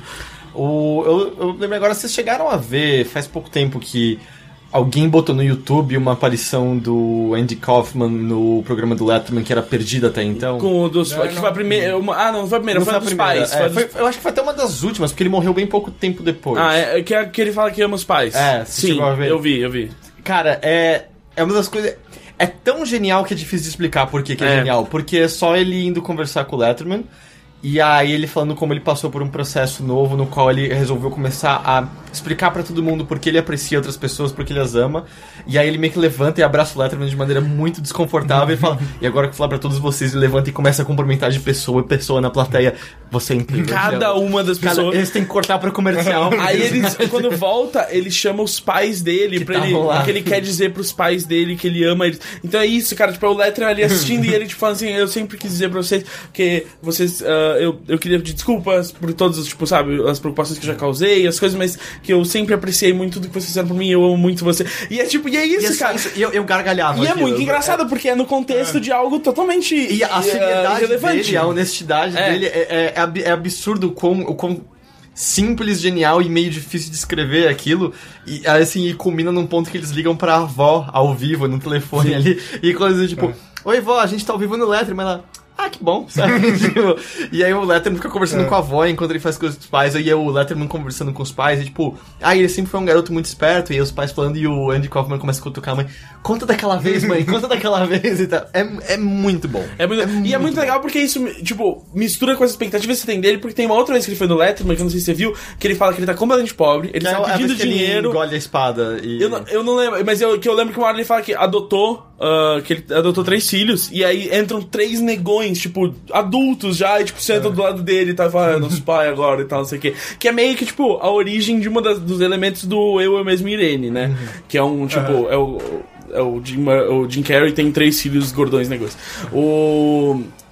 Mas é, o Andy Kaufman era um cara que, que, que sabia se utilizar aí do, do entretenimento. É, então, esse é o, ele, ele começa parecendo engolindo uma espada, aí ele senta e ele fala como ele tá pobre, que a televisão basicamente não dá mais chance nenhuma É. pra ele, que ele foi meio que... Os canais tentam fazer o máximo pra ele não aparecer e tal. E isso tudo foi depois da briga falsa dele com No, o- que é, exato, que o Letterman não sabia que era falso na época, É. né? Que as pessoas foram descobrir quando o Jerry Lawler publicou o livro falando que era. E- então é, tipo, são uns contrastes muito absurdos da- das aparições dele É. lá e tal. O, e eu acho que isso já foi depois do programa dele não ter ido pra frente. The Andy Kaufman Show, era isso que chamava, eu acho. Ah, sim, sim. Você já viu certeza. isso? Ah, não, eu, eu, eu vi só o- um dos especiais É, ele, ele, ele tem coisas do tipo. Eu vou agora entrevistar minha namorada. Ah. E aí ele chama a ex-namorada e ele, tipo, num, num negócio de 5 metros de altura e ela nunca nem. Ela tem que ficar, tipo, com os joelhos na altura dos peitos sentada e ele conversando. Ou tem outro que é muito bom, que ele tá num. São uns três. É uma escada preta com um fundo preto, então a escada fica invisível pra quem tá vendo. Ele. Vamos lá, vamos, vamos nos divertir agora, vamos brincar.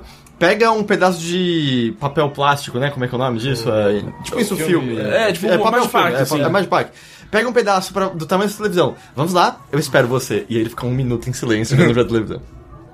Pegou? O primeiro especial e aí dele ele é o que as ele- pessoas desenharem uma escada nesse plástico e aí ele começa a subir na- nos caixotes pretos que batem certinho com a escada desenhada e ele sobe e desce. E aí? Estamos nos divertindo? Aí ele sobe e desce. Estamos nos divertindo? E sobe e desce. É muito legal, cara. É muito bom. Esse eu já vi esse negócio do show. Tem o, tem o do barquinho também, que ele manda É. desenhar o barquinho.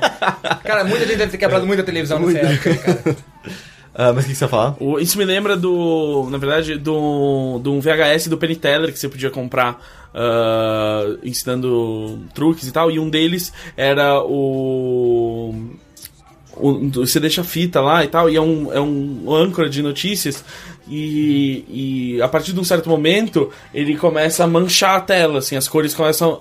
Só que e aí ele tipo, tem todo um esquema que ele faz pra você, tipo, imo- tipo deixar a TV ligada quando seu amigo chegar, não sei o quê. E aí você fala, tipo, ah, eh, peraí, deixa eu só passar um pano na TV, e aí parece que você tá quebrando a TV e tal. E é, enfim, tem vários truques assim eh, que envolvem a fita, a fita de vídeo pra enganar as pessoas. Que é meio que eles faziam, porque tipo, o livro deles tem partes que, que é pra você enganar as pessoas com o próprio livro, o jogo deles que nunca saiu, enfim, tinha o jogo de você enganar a pessoa que tá jogando no Tinha, P2 e é, roubar. eh, então, Além dos modos impossíveis, tipo. Ou que não tinham fim, tipo do ônibus. É, que o do só- ônibus, é, e o, e o- e que tinha um modo de dificuldade É, impossible. tipo, se você entrar no jogo do Penn Teller, se, tem, se botasse impossível, você começava o jogo e aí aparecia o Lou Reed. E era de fato o Lou Reed. É, você morria do nada. é, o Lou Reed era amigo do, do- dos Do- dois, e é, aí ele é. filmou, e ele faz uma fala muito bom do tipo, oh, esse modo não é muito difícil. Esse modo é impossível. impossível é engolir o sol. É, não tem como. não tem e como. aí ele mata, e aí você não tem como vencer o jogo. É, É, tipo, aí você tem que mudar a dificuldade. E o muito bom é que o Gus falou pro Pen, não foi? Sim, eu falei- Só que esse jogo nunca saiu, então o Gus teve que piratear. É, eu falei, esse jogo, é, esse jogo é- eu falei assim, ah, eu adoro o jogo que vocês fizeram. E aí ele falou assim, que bom, mas não tem uma maneira legal de você jogar esse jogo. Ah, eu nunca cheguei a jogar, eu só vejo porque tem um- uma galera que faz coisa de arrecadação com esse do ônibus. Esse do ônibus É. basicamente você dirigindo um ônibus Vazio. ah, vazio. De É, Tucson, Arizona até Las Vegas. Acho que demora o quê? 50 minutos aí? 8 horas. 8 horas aí? 8 horas cada trecho. Ah, eu achei que era 5 minutos cada não, trecho. 8, 8 horas. E tipo, aí, é só 8 no horas. meio do caminho bate um mosquito no vidro. Bate música dúvida tem uma hora que rola uma bola de feno, uma hora, e tem um ponto de ônibus no meio no qual você pode parar e abrir a porta, mas ninguém sobe, ninguém desce. É. E é só isso o jogo.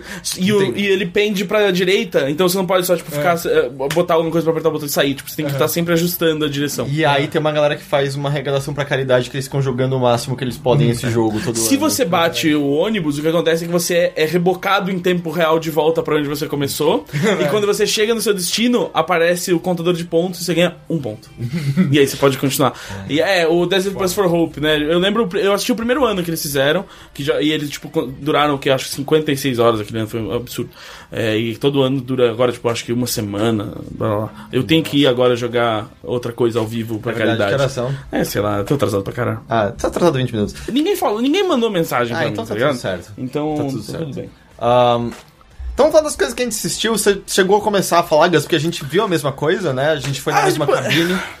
E a gente foi assistir o novo filme do Guilherme Del Toro, o Colina Escarlate. Não tô ligado. É isso que chama, né? Colina Colin Escarlate? Scarlet. Que eu, que eu sempre fico repetindo na minha cabeça como se fosse Scarlet Hills, mas não, é. É, Scarlet Crimson Peak. É Crimson Peak, não é nem Exato, Scarlet Peak. exato. Eu até achei que ia ser um twist ia ter uma pessoa chamada Scarlet Hill no, no filme, mas não. E aí eu lembrei que Scarlet Hills, se eu não me engano, é um bairro do Shenmue 2. Ah, por isso que então tá na sua cabeça. É. Mas é o novo filme do, do Guilherme Del Toro, ah, e ele curiosamente tá saindo junto com um livro, mas o filme não é baseado num livro. É, é que É tem uma um- novelização do roteiro escrito por uma mulher que trabalhou junto com ele, eu esqueci o nome dela É um livro baseado no filme, então. Não, mas enquanto o filme era produzido. É a novelização do negócio.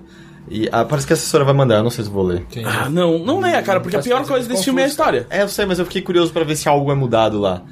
Mas É, é, é que você tem que aguentar só duas horas. É. Oh, que filme muito longo. é, o, o filme não é muito bom. Ele é Ah, muito ruim. É, eu, eu acho que ele é medíocre. É, porque o. o- o- É porque eu acho que ele é, um- ele é muito bonito, mas só que ele não chega a ser medíocre pra mim, porque foi enfadonho eu aturar tudo. Nem- nem- os visuais não salvaram, os visuais Aham. eram só agradáveis enquanto algo enfadonho tava acontecendo. Tipo, é um filme do Guilherme Del Toro de terror, mas eu acho que é tanto terror quanto a espinha do diabo era. É, ele não é bem não, terror, ele é uma história de fantasma. Tipo, tem fantasma Eu na acho que, história. ou, ou, aliás, a personagem principal é uma escritora que escreve histórias de fantasma. Mas você tá ligado que a história não precisa dos fantasmas, né? É, em nenhum momento. nada. Porque tudo podia ter ocorrido do jeito que acontece, Sem sem nenhum nenhum, fantasma. fantasma aparecer em nenhum momento. É, e, mas o Espinha do Diabo é isso. É que eu não com essa- do Diabo. Ah, não, é muito bom. É, mas é tipo só o final que, que o fantasma faz algo depois. Os fantasmas desse filme são tipo o Indiana Jones no primeiro Indiana Jones, né? Que se, o- se ele não tivesse lá, toda a história era igual. Porque Indiana Jones no primeiro, basicamente, ele tá tentando impedir os nazistas de, de pegar a, a- o- o- a Ah, caixa. No final, quando eles pegam a caixa, eles conseguem. O Indiana Eles Jones não consegue impedir. Eles abrem e morrem. Ou seja, se o Indiana Jones não tivesse lá, eles só tinham aberto a caixa e morrido. Na verdade, eles teriam aberto, talvez aberto a caixa, tipo, levado pra Berlim pra abrir e Hitler teria morrido. Então, e o talvez Indiana eles Jones. nunca tivessem nem encontrado, porque eles tinham a parte errada do medalhão. É, também o- tem isso. É. Mas... Mas na pior das hipóteses, eh, Hitler ia abrir aquela caixa e ia morrer. Mas basicamente assim, a, personagem principal do filme, ela, é uma. O filme se passa meio que na virada do século XIX pro XX. É, em Nova então York. a gente ainda tá numa sociedade ah, bastante machista, que mulher não tem oportunidade igual, ela vem de uma família aristocrática. Mas eu posso rica. dizer que eh, no começo do século XXI também ela é assim. tá um pouco melhor. É, Sim. E ela. As roupas estão mais legais. Exato, e enquanto. O, o contraste do filme é bem escancarado na sua cara, que enquanto as outras mulheres estão falando sobre. Ai, o baronete tá chegando e ele vai querer casar com minha filha, ela quer ser uma boa escritora. Tanto que alguém zoou ela falando, tipo, ah, você quer que nem ser a Johnny, Jane Austen? E ela, não, não, eu quero ser que nem a Mary Shelley. Morreu viúva. E, e É, porque sabe, você quer que nem, ser que nem a Mary Shelley? Eu acho que ela morreu, tipo, morreu, ficou pra tia e tal. Aham. E aí ela falou, não, eu quero ser a Mary Shelley, ela morreu viúva. Mas ao mesmo tempo é meio que uma comparação dela dizendo que o, o, o tipo de narrativa que interessa a ela. Tanto que ah, ela escreve histórias de fantasmas e quando as pessoas falam, ah, é uma história de fantasma, ela fala, não, não. É uma história com fantasmas, é uma alegoria. E não que os fantasmas dos filmes sejam alegoria. É, eles não. No, fan- no filme, eles não são nem alegorias, É, eles eles- só não servem pra nada. Mas assim, é um filme com fantasmas, não de É, fantasmas. é, mas eles não são os vilões do filme, eles não servem pra avançar a história de maneira alguma. E assim, tem coisas que me irritam muito, porque além de ser uma história extremamente simples e chata, ela é explicada até você morrer. Tem um negócio que eu tava pensando, eu sabia que a gente ia falar disso aqui, e eu tava pensando, lembrando a minha cabeça quando a gente conversou sobre isso no dia, que tem um- uma parte do filme que é explicada pra você quatro vezes. Assim, primeiro, ela fica bem aparente o que tá rolando. Tipo, esse objeto é importante, né? Aí daqui a pouco tem outro personagem que vira e fala assim, tipo, ué, por que você não pega esse objeto aqui? E aí, tipo, tá ok. Aí você vê a personagem achando uma foto na qual ela vê o objeto. E aí, aí, tipo, e aí você fala assim, ok, tá explicado. e... aí, logo depois que ela vê a foto, enquanto ela tá olhando pra foto, você ouve uma personagem falando uma gravação, tipo, esse objeto aí, cara, toma cuidado. E aí eu, tipo, cara, meu E assim, Deus. e, e a primeira vez que o objeto aparece sem ninguém Você falar fala assim, ah, ok. você já sabe o que é. É, um tipo, dos ah. roteiros mais previsíveis que eu já vi na vida. Não há nenhuma surpresa. Tanto que tinha um twist que só existiu na minha cabeça. Não, é porque é tão, é tão vazio e simples que a gente começou a pirar em possibilidades extras que É. deveriam, tipo, não, não é possível que vai seguir um caminho tão óbvio. É, tipo, não, eu falei assim, ah, não, você vai achar que essas duas pessoas aqui são isso, mas na verdade elas são fantasmas. Ah, Aí, tipo, não, não, não, não, elas são. Elas. É só, É só é, isso, é- é- é do tipo, eu, eu acho que você falou, Gus. É um episódio de seriado que parece estendido pra É, exato, pra assim. mim parece um episódio de, tipo, de, de, de Contos da Cripta, mais longo possível. E o, e o que acontece assim, o, ela, ela vive na sociedade e tal, e aí chega um. um- chega um cara que é o, é o Loki, Um, o do- nome. é, um. Não sei o nome do autor, o cara que faz o Loki no Sim, é, da. Tom Hiddleston. Então, acho que é isso. Ah, e ele chega como estrangeiro, como baronete, que meio que causa rebuliço naquela Só que sociedade. na primeira cena que você vê ele, você já sabe que ele é um. um- ele é tipo um aristocrata decadente. Aham. Tipo, eles não têm mais dinheiro. E na verdade, a primeira cena que você vê ele dá muita raiva, porque é uma cena que tá no trailer, só que você não percebe o quão imbecil ela é quando ela tá no filme. É, só quando você tá no filme. que- Porque assim, ela é uma escritora, certo? Ela, e aí ela vai pro trabalho do pai pra redigir Ah, é o verdade, livro. não faz sentido nenhum. Ela vai, tipo, lá pra é, de- redigir o livro numa máquina de escrever pra, pra mandar pra editora. Aí ele chega, fala com ela, ela aponta pra ele pra sala e ele vira assim: Adorei o livro que você está escrevendo, blá, Tipo, como se fosse uma foto na mesa, como se alguém batesse Exato, o olho. ele Ah, bate- foi nesse segundo? É nesse É, segundo. é, é. É a mesma Ele coisa não- que você ter, você tivesse seus quatro capítulos, É. você encosta aqui na mesa e eu viro, porra, tá muito foda esse livro, hein, Night? É, e aí ele pega os, os papéis Cara. e começa, é, realmente, e ele começa a virar páginas, tipo, uma atrás da tipo, realmente, nossa, é, eu O tamanho adorei. dos parágrafos aqui que eu tô vendo aqui. Por isso É que isso. nessa hora a gente ficou, ah, vai ter algo sobrenatural. É, exato, Não, a gente não, achou, é- tipo, porque eu tinha visto isso no trailer já e eu falei assim, ah, shit, motherfucker's a ghost. E é tipo, não, não, não, não, esse Ele cara não só tá lendo. rápido. É, porque eu achei, ah, Leitura cara- dinâmica. Pum, ah, caralho. É, é, ele, ele fez um cursinho daqueles de leitura dinâmica muito Tipo, bom. é, De maneira insana. E, e a hora que você fala, porra, sério que ninguém conseguiu. Porque isso é meio que pra mostrar a conexão dos dois. Ela fica encantada por ele e tal. E é curioso que ela mesma acaba caindo num.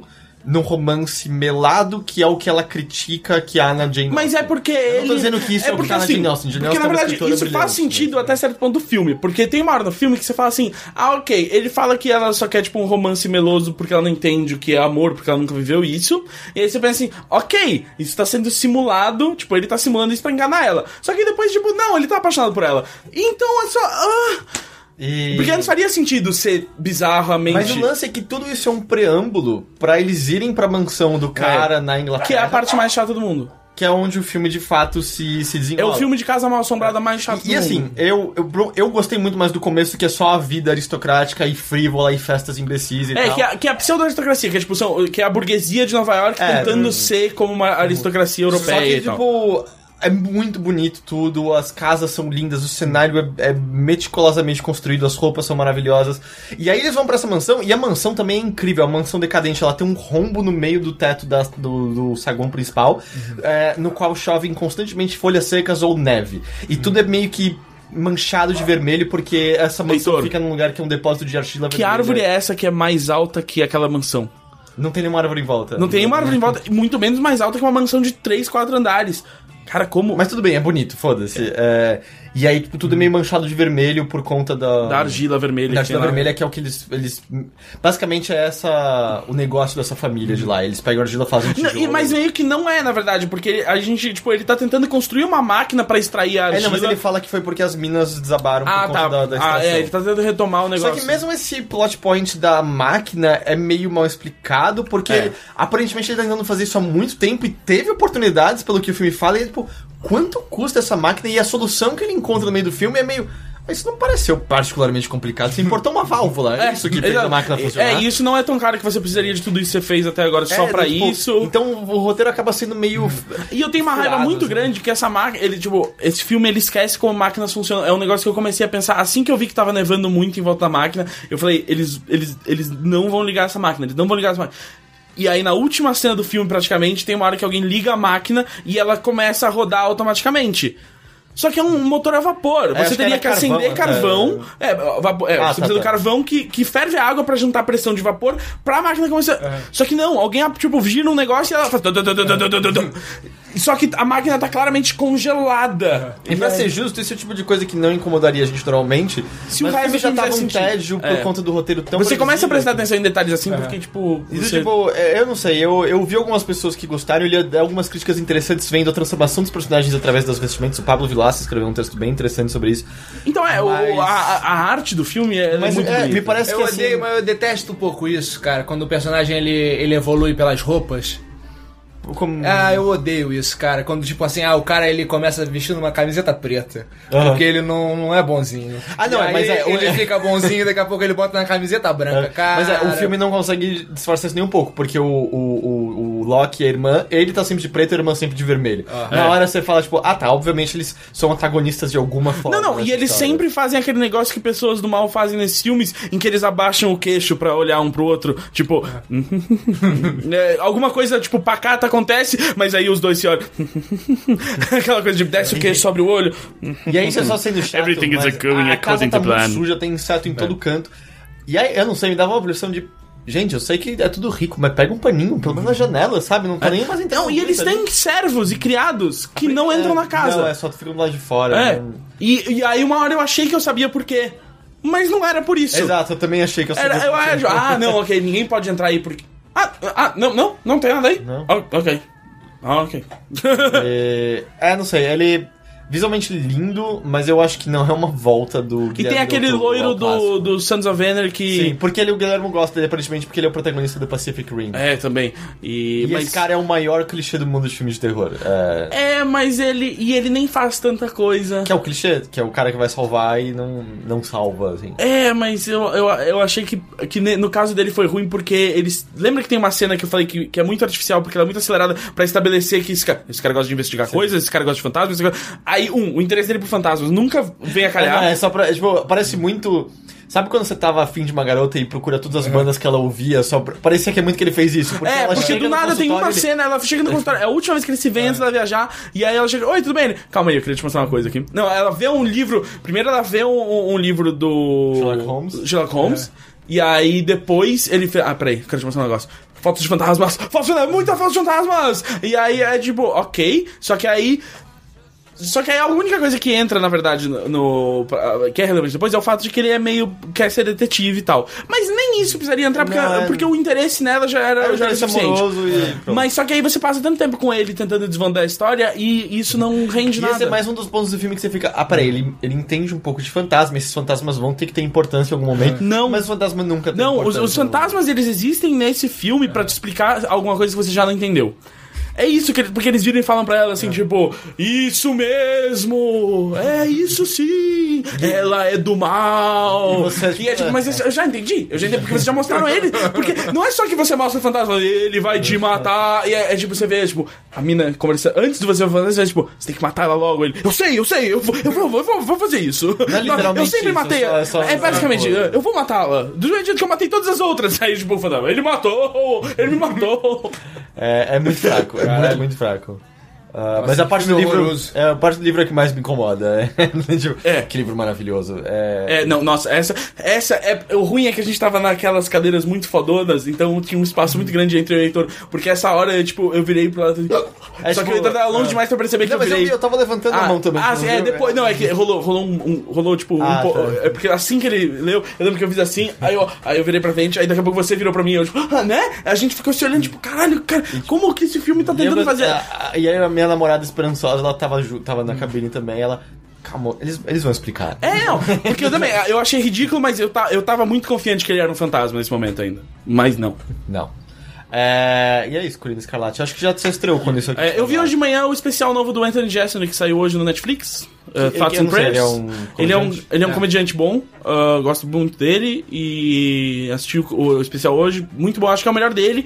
Ele, ele fez, ele fez uns- umas paradas, porque ele é muito de one-liner e tal, mas esse é o primeiro que no final ele tem umas histórias mais longas e tal, achei ótimas. É, do caralho. E achei legal, vi uma entrevista com ele ontem também falando que ele quer avançar mais pra isso. Porque acho que, tipo, também já deu um pouco, assim, os one-liners que ele faz, que ele quer poder fazer mais histórias.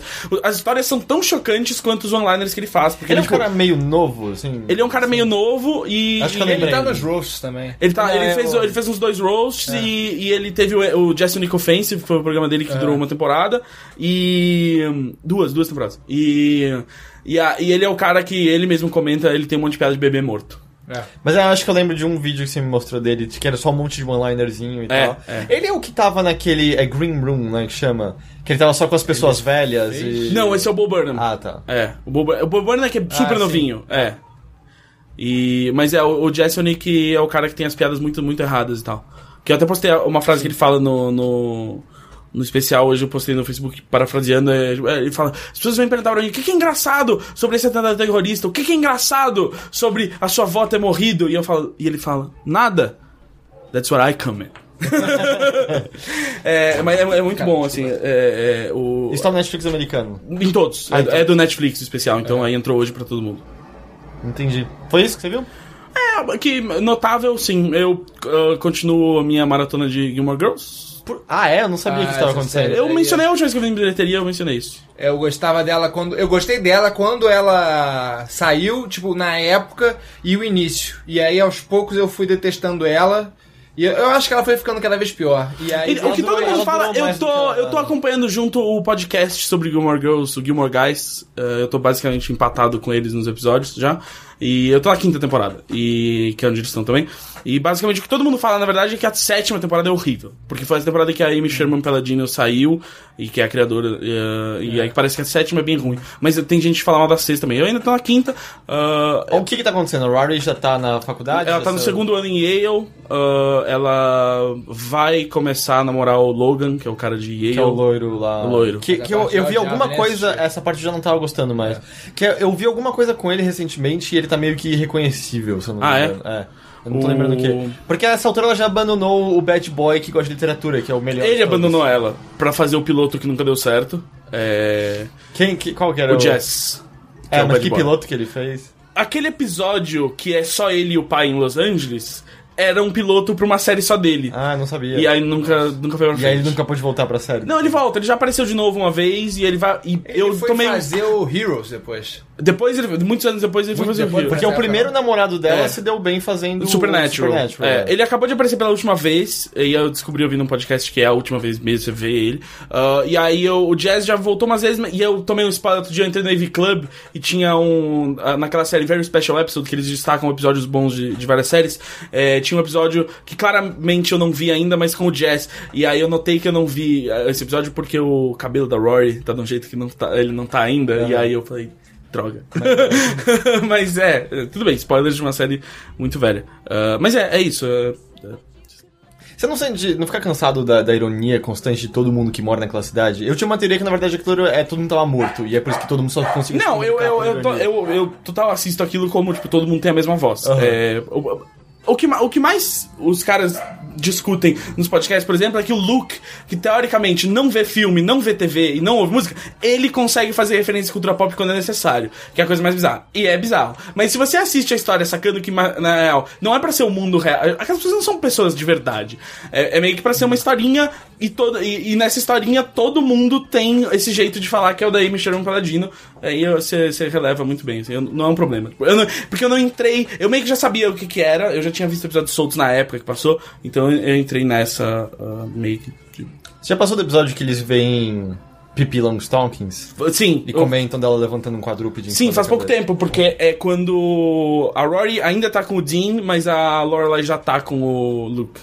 É, não, é que sempre me. Eu, eu gosto da, da, da Lorelai falando sobre uma garota levantando um quadrúpede acima da cabeça. Sim. É só isso. E é muito legal porque tem o Kirk com a Lulu na, na mesma cena, que o Kirk é o bizarrão da, da série, e Aham. ele é o cara que cuida do cinema. E ele perdeu o filme que eles vão ver. Porque eles vão ver outro filme, né? E aí chega lá e ele fala, tipo, a gente não tem o filme, mas tem tais outros, e um deles é Pippi Longstocking. Quem é? Eu não sei quem é Lulu. A Lulu é a, a namorada bizarra dele que nunca aparece, mas nesse episódio ela aparece. Entendi. E ele fica se pegando com ela. Esse Kirk, ele que é o irmão do James Gunn? Sim, Ah, que tá. interpretou, ele interpretou o esquilo, né, durante as filmagens. Sim, e ele tava, tá com um filme recente que o Nerdist produziu, que é o The Hive, acho que é isso. Ah, é? Não, não vi. É, o, é o Sean Gunn. Nigel, e você? Eu, eu vi. Whiplash. O do bateria? Sim, eu não tinha visto na época do Oscar, deixei passar, assisti outro dia, achei bem legal. É, eu tenho visto muito WWE, cara. Por quê? Porque eles têm agora o bagulho on demand deles. O aplicativo. Ah, não, não, eu não, tô- eu não digo por que, através de quais meios, né? tipo, por que, que você se submete a Não, isso? porque eu acho muito legal, cara. É muito legal. É muito legal. Eu gostava muito quando eu era adolescente, aí eu passei um tempo sem assistir, mas sempre achei meio legal, eu gostava dos jogos. E aí. Não sei por que me deu vontade de ver, eu descobri que os caras tinham esse negócio on demand, aí eu assinei o bagulho eu tenho visto muito. Porque Cara, são tipo porque três horas é toda segunda-feira, não é? Não, então esse daí é o, é o Raw. O Raw não tem no on demand deles, porque eles chegam no on demand é, uma, é um mês atrasado. Então Ah, o que eu vejo é, eu vejo. o E a, e a versão deles- cortada, né? Que é melhor, não é? Porque é demais. É, é teoricamente melhor, porém eles cortam muito da parte que é a melhor, que é a história, né? Eles, eles deixam as lutas, se eu me engano, mais inteiras. De- Deixando claro que melhor é subjetivo em toda essa conversa. Cara, mas é muito bom, você não, Não é- gosta? Nossa, eu acho insuportável. Por quê? É, Eu já tentei ver até mesmo ironicamente e é dura demais. É, é longo. Eu, e eu acho.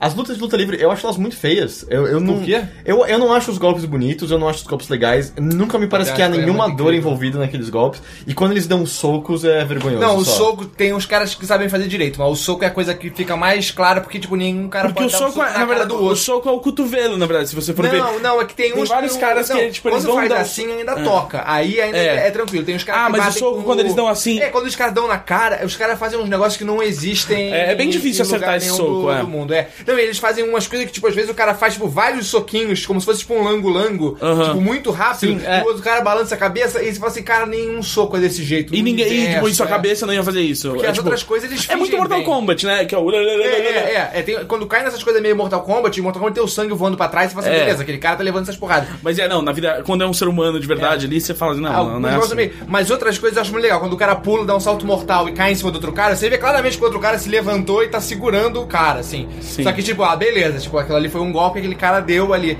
Mas o. É, você vê, você vê é, o, que, tipo, tem vários desses arremessos e saltos Sim. que os dois estão se ajudando Sim, pro movimento é. dar certo e ninguém é se machucar. É porque algum, alguns, tipo assim, ah, beleza, tipo, esse aqui eu vou te levantar, eu vejo que você É. tá se apoiando em mim, mas ele é menos. Tipo, quando o cara pula e dá um salto mortal, quando o cara pula pra fora do ringue, geralmente vem dois caras e e você vê que dois caras andam pra te segurar, É. entendeu? Aí fica uma coisa muito mais tipo assim, porra, se eu tô tentando pular em você, por que, que você andou mais pra frente pra você.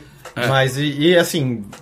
Se, se machucando o menos possível, porque ainda dói pra cacete e Sim. tudo que Sim, eles não, fazem. tem os caras que E o. morrem, se quebram. e não, Mas parece a- que, tipo, agora o Undertaker se fudeu forte, né? Não, o Sting se fudeu. o Sting, ah, o Sting é. se fudeu forte, aí ninguém sabe se ele vai conseguir voltar a lutar, né? É, ele fudeu, eu sei que ele fudeu a com. É, então, a última coisa que eu ouvi é, tipo, E ninguém sabe ainda se, se foi tão séria que ele não vai voltar a lutar. E o foi de problema um é. jeito muito ridículo. E o problema é que, e, e que era um setup pra ele, tipo, enfrentar o, o Brock Lesnar, eu acho. é, Na... Mas o que aconteceu com Não, ele? não, não, não era não.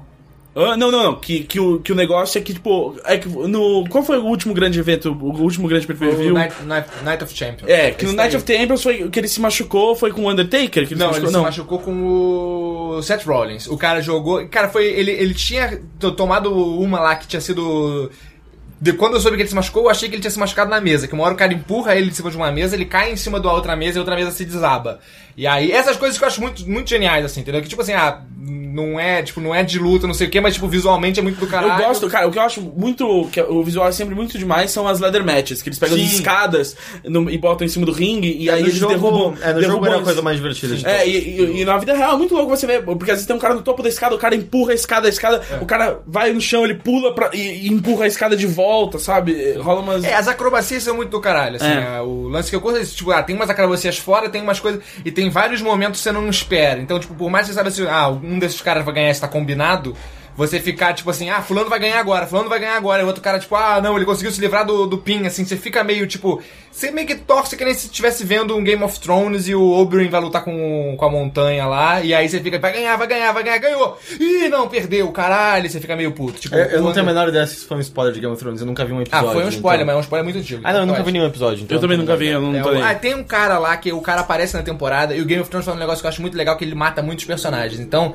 tipo, se um cara vai lutar com outro, pô, você, tipo, 50% de chance do cara que você gosta morrer ali, Uhum. entendeu? Porque não tem muito, tipo, realmente não tem esse negócio, tipo assim, ah, eu sou o principal, eu vou matar todo mundo. A série começou a meio que ter isso agora porque o... Que acabou os personagens, eventualmente. Não, porque, tipo, ah, o maluco descobriu, tipo assim, ah, o, o, o Tyrion lá, que é o anão, ele, tipo, a galera gosta muito do cara, o cara tá mandando muito bem, não sei o que, esse cara sabe que não vai morrer nunca na série, entendeu? Mas no livro, os caras correm muito mais perigo. O cara ser um cara, tipo, fodão, assim, que todo mundo gosta, não necessariamente quer dizer que ele vai continuar Mas a vivo, série assim. não, vai- não meio que passou os A livros série várias passou coisas. livro agora a série tá Ah, não, ela, ela, pelo que eu entendo, já é criação própria da série. É porque, eu- eu- pelo que eu sei dos meus livros, tem coisas que não, não acontecem na mesma ordem. Assim, por exemplo, você vê, você tem um livro que você acompanha muito mais os personagens, depois você acompanha Sim, esse. sim, tem e um- que no seriado é, você tá é, acompanhando isso. todos ao mesmo tempo. Mas Não, agora parece que meio seriado que já passou, tudo. É, o seriado tudo, já né? passou e. O seriado já tinha passado. Nesse negócio de ter dois livros ao mesmo tempo, o seriado já tinha passado, tipo, alguns dos personagens antes e agora meio que passou tudo e agora tá. E aí agora eles estão fazendo umas cagadas, tá totalmente diferente, umas coisas do livro, tipo. Eu, eu, eu, eu- algum dia eu vou ver Game of Thrones. É que eu admito Eu não. que, tal, tal qual Walking Dead, me dá um pouco de preguiça essas narrativas que eu sinto que são só calcadas em qual é o protagonista que vai morrer em, É. em seguida. O- Não, não, não, Walking Dead eu não é gostei. interessante, Walking. Dead eu, eu vi a primeira temporada, não, não, não é pra mim. Não, Walking Dead, é, o- as- bom, eu não sei como a série tá hoje em dia. A primeira temporada é ruim, pura e simplesmente. Não, tá Eu- pior. Tá pior. Ah, piorou? Eu, tipo, eu assisti até a última. Acho que agora tá passando de novo, mas eu assisti até a última temporada e ela vai gradativamente piorando. Mas o Walking Dead eu digo até referente ao quadrinho, sabe? Eu sentia que, ah, é só isso. Era tipo, uau, que choque. Quem eu achei que não ia morrer, morreu. Não, cara, mas o. Ah, o eu vi uma série eu muito foda que eu porque- esqueci de falar. Porque, tipo, o Walking Dead, beleza, o Walking Dead são aquelas pessoas tentando sobreviver e, tipo, beleza, aí aquelas pessoas vão morrendo. O Game of Thrones, tipo assim, tem uma porrada de gente e cada maluco quer fazer um negócio diferente. Então, tipo, não é, tipo assim, a qual protagonista vai morrer, mas, tipo assim, tem vários protagonistas que, tipo, o interesse de um é matar o outro, assim. Então, tipo, qual desses caras vai conseguir o que ele quer, assim. Então não é, tipo assim, ah, beleza, essa galera tá aqui, esse cara morreu e, ah, foda-se, agora esse outro cara vai fazer outra coisa. Tipo, as coisas meio que, tipo, avançam, assim. É um bagulho divertido, assim. Acho Realmente- que The Wire, The Wire, por exemplo, uh, e, e Breaking Bad são bons exemplos de, de que todo mundo pode morrer. Você sabe Não, disso, mas mas, Breaking Bad, não, o... não sai matando mundo. A família do cara sabe que não vai morrer nunca. não, mas eu acho não, que não havia eu, certeza eu, nenhuma. eu passei muito tempo achando que ou a mulher ou o filho iam morrer. Só que eu não Nunca- acho que o Breaking Bad é, abusou disso em nenhum Não, momento, exato. né? E The Wire também não. Por mais que tenha grandes personagens que morrem, assim, de supetão porque faz sentido no... The Wire tem no Netflix? Você tem os... Não, tem no, na HBO Go. Ah, tá. Você você tem HBO em Não, alguma coisa? não, Sua mãe eu- tem HBO? Não. Você quer minha senha do HBO Go? Ah, sim. Tá, então, beleza. Porque eu quero ver The Wire. Sim, é. então é, eu te passo a senha, eu vi todo no, no HBO Go.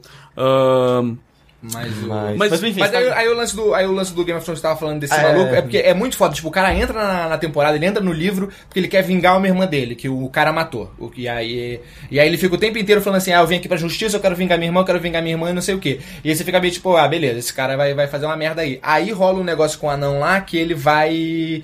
Ele vai ter que, tipo, ele vai ter que lutar, tipo, que é julgamento por combate. Então ele vai ter que lutar com a porra de um cara gigante que vai matar ele. E aí fica meio assim, fudeu, fudeu, o anão vai, vai se fuder, vai morrer, não sei o que. Aí surge a oportunidade pra esse cara lutar no lugar do anão pra poder esse cara lutar contra outro maluco e poder vingar a irmã dele. Então meio que tipo assim, ah, tudo que o cara queria fazer, surgiu a oportunidade pro cara fazer isso, e fazendo isso ele consegue salvar o anão pro anão não, não morrer. Então você fala assim, ah, então meio que vai ser isso que vai acontecer. Ele vai matar o cara e isso vai fazer o anão Só ser pra noção, você tá, você tá estragando muito pra alguém que não viu a série ou não? Tô. Eu acho que é melhor você não... Estragando. Não, mas É. agora eu quero saber. Mas Só é que que é eu acho. Não, ah, é muito antigo. Cara, é, é, é, é bem É, tipo, antigo. É, o. Trial by Não, Combat não. eu lembro que foi muito tempo. Eu lembro Não, dessa porque foto. já rolou isso mais de alguma vez com ele. Ah, é? Essa é a segunda vez. Mas tipo, isso, isso é antigo, isso é antigo. Tá. Tá, mas Porque, e aí? tipo, Agora eu tô. Dá uma olhada, isso com certeza tem mais de um ano. Mas é só... é, acho que você precisa explicar a cena inteira ou você tem o, qual é o ponto, assim, da... da... Uma, Não, uma- não, o ponto é esse, que tipo assim, você acha muito que, tipo assim, ah, faz muito sentido que esse cara ganhe pra ele poder salvar o anão. Só que ele perde. E aí ele perde, mas ele não só perde, explode a cabeça dele, assim. É uma coisa, tipo, tem vídeo da reação das pessoas assistindo em pub, que é todo mundo torcendo, ei, ei, não sei o que e tal. E daqui a pouco, tipo, o cara dá, tá- dá muito errado, assim, entendeu? Tipo, não só o cara que você gosta morre, mas a cabeça do cara que você gosta explode. E aí o anão que você Jeito, gosta. E aí, e isso, teoricamente, vai fazer o anão morrer. Então você fala assim, cara, não, o cara explodiu, o anão foi sentenciado à morte, não sei o Vamos, quê. vamos, vamos, é melhor- Eu já tô sentindo muitas pessoas vão xingar de, de tantos detalhes dessa série, então. É, vamos- eu fui muito. E, e e é meio que, tipo, e é isso que eu curto no, na luta livre, entendeu? Porque, tipo, é uma Mas de alguma cabeça explode na luta Não, livre? não, não, mas é tipo, mas é um lance tipo de mentira. Então, tipo, os caras conseguem criar um negócio que você tá torcendo muito pra um cara e, e ficam brincando com a tua com a tua expectativa. Tipo assim, ah, esse cara vai ganhar, esse cara vai ganhar. Pum, aí o outro cara não, o outro cara conseguiu. E o outro cara conseguiu. E quando os caras fazem bem, chegam os momentos que você fala assim, cara, não, esse cara, tipo, o Undertaker, ele no WrestleMania ele perdeu, tipo, ele, ele acho que ele tava em 22, 22 vitórias invictas em WrestleMania. É, o, 22 o, Under- o Undertaker fazia décadas assim. É, ele não nunca tinha perdido no esse era o negócio dele, era tipo, ninguém consegue vencer o Undertaker. É, ele nunca É, tinha Só por conta da habilidade dele, né? Sim. Porque ele é sobre. É não, porque você- Não, é que ele é um espírito eu do, sei, do eu inferno. é que eu usou porque não tem nenhuma habilidade nas lutas, é tudo script. Então... Não, mas tem os caras que não sabem fazer tão bem. É, tem os caras que são ruins de, de, de fazer a coreografia. É, isso impede que o maluco chegue. É tipo um balé, entendeu? Se você não dança tão bem o balé, você, Você não vai fazer o papel principal, fazer. é. Eu sei, não, é que toda vez que falam de, de WWE, falam, não, porque ele conseguiu ganhar 20 anos, eu sempre acho engraçado. Você tem que imaginar porque que é uma série. Você tem que Eu- imaginar que é eu- como se estivesse falando, tipo eu assim, sei, pô, o é- Rio foi lá e É uma, venceu é uma o malandro. novela, é uma novela homoerótica. Mas, né? mas saca só, saca só. Aí- O Undertaker, você tá questionando que ele é um espírito que veio do eu sei inferno? que já teve o Undertaker roxo e o Undertaker verde. Você tá, você tá ligado que ele veio do inferno. Ele, ele, ele- oh, Ele o olho veio. dele fica branco, velho. Ah, é. O olho dele fica. Como é que o olho Aliás- dele ia ficar branco se não fosse um fantasma? Aliás, você viu a ideia do Dan Reichert? Não. De, tipo, porque ele vai, vai tipo, no negócio e se ele aparecer na televisão, levar um cartaz com Com código, o código de Mario Maker. a gente precisa falar de Mario Maker com o Nigel. É, Mario Maker é golpes. É, é- Eu ouvi essa é um história. golpe, cara. Mas o. Mas aí o lance é o seguinte: e o Undertaker ele tava há 22 anos que ele sempre ganhava no WrestleMania. E mesmo assim as lutas dele eram muito boas, porque você ficava o tempo inteiro, tipo assim, será que esse vai ser o cara que vai conseguir vencer ele? É, porque mais eventualmente menos- virou um bagulho tipo, ah, é muito fácil você dar pra alguém uma, uma- um puto status se você transformar o cara em o cara que venceu o Undertaker. Então qualquer cara que lutava contra o Undertaker, você fala, putz, pai, eles querem levantar esse cara. E, botava- e sempre botavam uns caras muito foda pra lutar com ele, assim. Então era sempre tipo assim, caralho, vai ser esse cara, vai ser não sei o quê. E as lutas eram muito boas porque o cara, tipo, manda muito bem. Então, tipo, todo o lance e esse negócio, tipo assim, de você ficar muito envolvido e ter a história, tipo assim, ah, o cara tava, começou bem, aí o cara se machucou a, a perna, e isso deu vantagem, mas aí por causa disso ele conseguiu e tal. Tem, tem esse arquinho que os caras chamam que, tipo, psicologia do, da luta lá. E aí, e aí, e mesmo assim você ficava, tipo, envolvido naquilo ali. E aí esse ano, pela primeira vez, o maluco perdeu.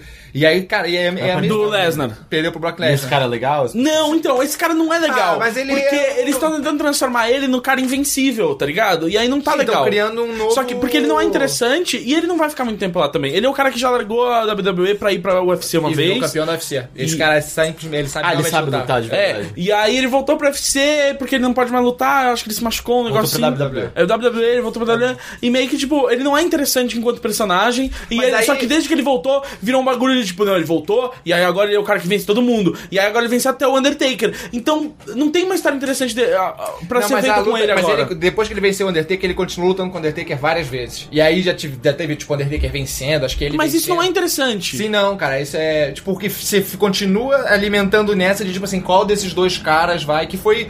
Foi o. Mas só que caras, até se você. ah, Mas agora é o seguinte, ele, ele tem que lutar contra a pessoa agora, o Brock. E Não, aí. ele vai lutar com o Undertaker de novo. Não é interessante isso, cara. Não, é assim, cara. Ele tá fazendo o Go to Hell Tour e ele vai. Ele, ele lutou contra outro maluco lá, que de vez em quando ele luta com os caras muito fracos só pra, tipo, passar o tempo. E que o ele Sting o agora não vai nem lutar. O Sting, o- cara, essa vai ser a melhor coisa se o Sting o, o Sting é o corvo, basicamente. Ele é o Sim, Corvo. sim, tá? ele é realmente- Ele, é o- ele era o Ultimate Warrior e depois ele virou o Corvo no começo dos anos 90. E... Não, não, não, não, não, não, não, não. É, Não, cê- cê lembra não. a maquiagem dele de Mas surfer? ele não era o Ultimate Warrior. Não, O não, é que ele, ele era Sim, tipo o Ultimate É, Warrior. Ele era é, Eu coloridão isso me deixava É. muito confuso dos jogos, É. porque eu gostava do Sting, porque ele parecia o corvo. É, eu- E aí eu lembro que eu peguei um que falei, mas peraí, como esse aqui é o Sting? Esse aqui não é o Sting, caralho. Mas o Sting, o... ele virou, ele ficou daquele jeito realmente por causa do Corvo. O maluco É. contou Ah. pra ele do Corvo e aí ele achou muito do caralho e ele É. fez o... O- e aí o negócio do Sting é que desde que ele voltou pra... Voltou não, foi pra WWE, que foi o quê? Ano passado?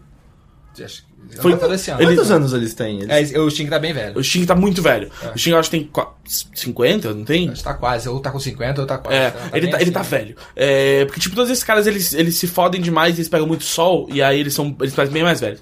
E Eles pegam muito sol. eles são todos bronzeados. do bronzeado artificial, bom. E sem contar que, bom, os é, eu sei estourando. que, eu sei que mudou talvez um pouco as regras, mas eu lembro de justamente o Dan Reichert falando de um cara que com 40 anos parecia uma pessoa senil de 70 de tanta porrada que ele Sim, levou não, na cara. Não, hoje em eles dia é batem muito mais sussa e- e eles Não, controlam o uso de é. Eles batem muito por causa do, do É. negócio de ficar caindo de costas. Tipo, você tem que cair com as costas. Se você E bate a cabeça, cabeça. bate. Aí os caras acabam batendo e rola a mesma coisa né? que rola é, com Jogador de futebol americano.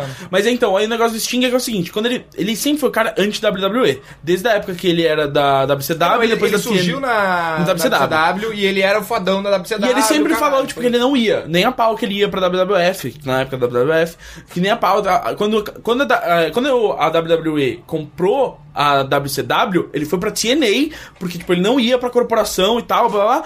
E aí, Que era eventualmente. a época que era mó saco nos jogos, porque você não sabia que, qual jogo ia ter quem. Exato. Aí, eventualmente, aí ano passado, ele foi, porque acho que acabou a TNA já, né? Não, tá não, ainda tem. tá muito mal. Mas é, enfim, a WWE finalmente conseguiu comprar ele. Ele apareceu é, no, no WrestleMania, eu acho que só falou, tipo, eu tô aqui e tal, não sei o É. que, blá blá. Sumiu, beleza, apareceu no jogo. Aí, esse ano, eu acho que ele, tipo, lutou uma vez. Não, lutou mais, lutou. Mas ele. É, e meio Ele que. só tem se fudido. Aí a última vez que ele apareceu foi agora, que ele apareceu com um taco de beisebol meio falando, ah, porque eu, o meu negócio aqui não é só contra a corporação, é contra não sei quem, não é? Tipo, ele falou um negócio assim, e meio que, tipo, começou a estabelecer o que seria o primeiro storyline dele na WWE. E aí agora ele se machucou muito forte. E aí, talvez ele nunca tenha um storyline na WWE. Ele tava sendo bem mal utilizado. Eu É. vejo pouco o Raw, então eu não tava acompanhando muito ele. O que eu tô vendo é o, é o que os caras fazem especial pra internet, que era, Ah. era o negócio de onde eles treinavam os novos O talentos. NXT? É. E aí os caras foram transformando numa numa própria marca separada, como, é- como é o e como é o SmackDown fizeram isso. E tá, fica- e tá melhor, porque eu, é, Eu, eu ouço muito são- fa- falar muito bem. Eu escritas. ouço falar muito bem, principalmente do Xavier Woods. Que ele ainda Sim, tá na sim. NXT ou ele já foi pro. O... Que é o. Que ele é, a galera dele é o New Day, né? Sim, não, ele já foi, já foi, ele tá no, ele tá no Raw. Tá no Raw agora. Ele tá lá no Raw, mas o. Então, mas tem. Eles criam caras bons, os caras, tipo. Escrevem coisas boas, eles, eles fazem, tipo, as lutas bem casadas, assim, tipo, eles Sim. trabalham muito melhor. Então, às vezes, os caras, tipo. E, o, e o, a divisão feminina deles é mil vezes melhor que a do, do Raw. Porque eles pegam, tipo, mulheres que realmente sabem lutar Sim, e é, colocam eu- elas é. pra lutar, de verdade. Não é, É. tipo, a luta de calcinha e sutiã e o cara. É que são as divas lá, que tá Sim. muito. No NXT os caras estão fazendo um negócio, tipo, e várias vezes eles falam, tipo, é, Women's Wrestling, não sei o que. A plateia fica gritando Women's Wrestling. Tipo, os caras realmente estão. Tão, acho que morreu o celular. Ah. Os caras realmente estão. Cara, estão dando muito espaço pra mulher e estão, tipo, e estão levando a sério, assim. Sim. E tá um negócio que, tipo, tá chamando muito mais atenção, tipo. Na verdade, tá chamando a atenção do, do, do Raw, das mulheres do Raw, tipo, num, num, tipo, num mau sentido, assim. Tipo assim, ah, olha como uma merda. Olha como lá. dá pra fazer boas É, histórias com tá elas e bem. É, porque. ah, E aparentemente não, não rola histórias interessantes com as divas também, né? Não, então é sempre mais babaquice, tipo, ah, fulano roubou a roupa de não sei quem, vai ter que lutar pelada. É isso, as coisas- histórias? Essa história realmente aconteceu. Caralho. Eu tava lendo uma história maravilhosa que não é uma história que rolou no WWE, mas rolou num jogo da WWE, que é um jogo de wrestle, wrestling da WWE que saiu só pro GameCube. Na época do WrestleMania 19. E aí his- tem um modo história no jogo na qual você escolhe qualquer lutador. E a história é que você é expulso da WWE. E aí você sai brigando com lutadores antes do WrestleMania 19 pra conseguir estragar. Você e a filha do Vince McMahon saem batendo em todo mundo e matando pessoas pra estragar o WrestleMania 19. Isso parece bom. Sim. Mas, Um, o, mas aí o lance é esse. Aí, tipo, tem tudo isso que os caras estão fazendo. E as histórias das mulheres são legais, assim. E aí elas tiveram no. Semana passada. O primeiro main event de mulheres que os caras deram lá. E aí anunciaram. E também os caras estão, tipo, os caras se ligaram que, tipo, ah, pelo momento, tipo, histórico que tá rolando aí, tipo, de. Todo mundo falar, tipo assim, ah, esse negócio de machismo aí, porra, tá meio, tipo, meio demais, né, galera? E aí, isso, e aí, tipo, rolar essa vibe de, tipo, ah, querer colocar, tipo, mais mulheres nas coisas, as pessoas cobrarem mais. E os caras simplesmente estavam fazendo isso e se ligaram falando, nossa, a gente tá fazendo isso, as pessoas estão realmente gostando disso e estão investindo. Então tá rolando muito também, tipo assim, ah, vamos investir nisso porque é do momento. Ninguém Legal. também é bonzinho de, de falar assim, ah, não, vamos dar uma chance pra todo mundo, pra todo mundo ser feliz, sabe? Falando nisso, aquele, aquele programa que eu te falei que eu não vi ainda, vai voltar, o Lucha Underground. Sim. Vai, vai ter segunda temporada. Eu vi. Mas Que que é o... É um programa do, de wrestling da El Rey Network, que é o canal do Robert Rodrigues.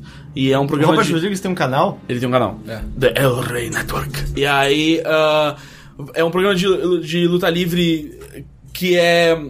Em que as cenas, tipo, de história, elas são filmadas meio quase como novela. Tipo, lembra WM, WMAC Masters? que era aquele. Cara, aquilo era muito bom. que era o torneio de luta underground, que aí tinha o robô, tinha é. o, o cara que lutava com Gifu, tinha vários caras. E aí a história rola meio como se fosse um seriado, até que tem a hora que eles vão lutar no ringue na frente das pessoas. É isso. Sei. E. Diferente da filha do Bruce Lee. Esse é o que tinha barra de vida até quando eles se batiam? Sim. ou Não, tá. É. Passava, sei lá, na Record, Manchete. Manchete, eu acho. É. É, Eu- é- tinha os bonequinhos. Hum, Era muito bom. é. Tinha, o- tinha, o, tinha aquele jamaicano que tinha um. não, tinha uma- um branco que era ruivo e ele tinha um tigre na, na, na regata. Tinha, o cara tinha um maluco que era, era cego, acho que de um olho, pelo menos, o Yin Yang Man. O Yin Yang Man, que aí o olho dele que era cego Era era, um Yin Yang. Caralho, hein, profundo, da hora. Era muito Ah, Os bonequinhos eram muito legais. Eles, tipo, o bonequinho do cara de Kung Fu ele abria as pernas bastante. O do robô ele tinha uma- o braço robô pra você botar. Cara, que era um Vamos- metalzão em volta do braço do cara. É, vamos vamos Que- não falar mais de luta livre e, e assuntos tangentes a ela? Ok, eu ah, vi. tá, desculpa. Eu vi. Mas o. Não, mas o que, que eu tava. Eu só queria concluir. E, então, cara, você tem que assistir realmente como se fosse uma série. Você não pode assistir como se fosse tipo uma competição de luta. É que nem, por exemplo, é. O WWE tá pro UFC, assim como, tipo, uma novela tá pra o programa da Márcia. Porque, Eu- tipo, o não programa tá- da Márcia são os conflitos da vida real, entendeu? Ah, ok, E aí ok. você não gosta de ver o programa da Márcia, porque os conflitos da vida real são meio horrorosos. e Ah, às vezes não e- são tão legais que nem você pode ver eles escritos numa novela. A gente tá tendo uma suspensão de crença e De tal. que o conflito da Márcia é É real. real, é isso. Não, sim, sim. mas Ok, é como se fosse. É, é. tá. É porque por um segundo eu achei que a analogia tava ao contrário. É, mas... Não, o, o que eu queria dizer é que eu vi Mr. Robot. Ah, é, eu quero muito ver. É muito legal Mr. Robot. Sobre o que é isso? É uma série sobre um hacker. E ele. E, e- e ele tem um. Ele odeia essa E-Corp. Que ele sempre chama de Evil Corp. E, e é uma corporação. É uma corporação que no universo do, do, do seriado ela é meio que a, uma Apple e também uma empresa de, de, de crédito e, e bancária, tipo, gigante.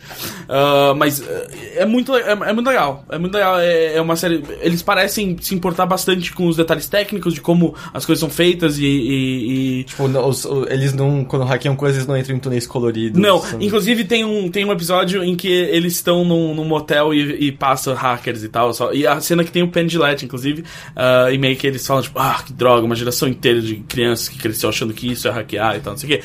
E aí meio que. Eu acho que estão dando mais crédito pra esse filme do que É, esse filme é. Ah, o, o- se eu preciso dizer mais alguma coisa sobre o seriado, é que o logo do seriado é feito na fonte da SEGA. É Mr. Robot escrito com a fonte da SEGA. E é proposital. É proposital. Ah, e, cara, é muito legal. É visualmente interessantíssimo. Ah, é um diretor de fotografia só pra pra todos os episódios e é um cara que sabia o que queria fazer muito bem, ah, usa uns enquadramentos muito fora do normal, ah, muito legais. As atuações muito boas, trilha sonora muito foda. Ele é. o que eu falei é, é que meio que tipo. é como se o Clube da Luta transasse com hackers e tivesse um filho moderninho pra, em do- 2015.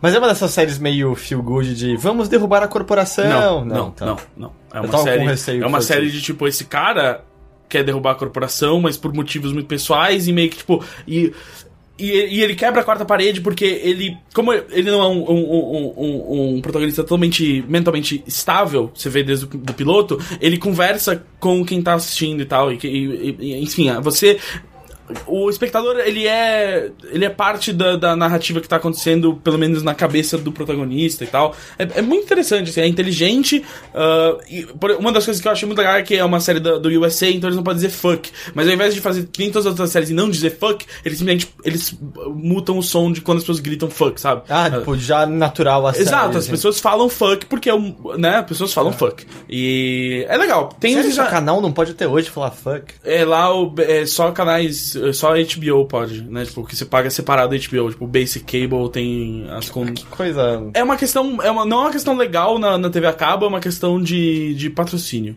É uma questão de pessoas podem ficar bravas e tentar boicotar seus patrocinadores, E então aí esses saem os patrocinadores- melon farmers da vida. É, exatamente. E Tá ligado? nossa, não. Tem uma versão de Duro de Matar que no original ele fala motherfucker. É a versão pra TV. E aí a versão TV é tipo aquele melon farmer. É, como é que é o, o, o do. Tem a famosa do I'm tired of, these motherfucking snakes on this motherfucking plane, que é tipo I'm tired of these motherfucking snakes on this something something plane. é, é muito ridículo. É, mas motherfucker snakes é. Mas eu gosto muito, imagina em português, tipo, esse fazendeiro de melões. E enfim, eu, eu acho que tem umas sensibilidades surrealistas bem legais na, em. em em Mr. Robot, por exemplo, esse negócio da, da E-Corp, ele fala, tipo, que ele, ele fala, tipo, ah, eu, eu odeio tanto que na minha cabeça eu ouço Evil Corp. Daí pra frente, no seriado, você vê os logos todos como Evil Corp, Ah, e as tá. pessoas falam Evil Corp, até as pessoas da corporação falam. Ah, é, é muito legal. Os personagens são todos muito interessantes e, e- e parece que a segunda temporada vai expandir várias coisas de maneira boa. Ah, recomendo fortemente. Boa. Eu. vi- ah, a não pode, pode ir, perdão. Não, eu ia falar que eu vi um negócio no Netflix, você falou um negócio muito bom, cara. Eu lembrei que eu vi um bagulho muito ruim no Netflix. Eu vi um episódio, acho que é.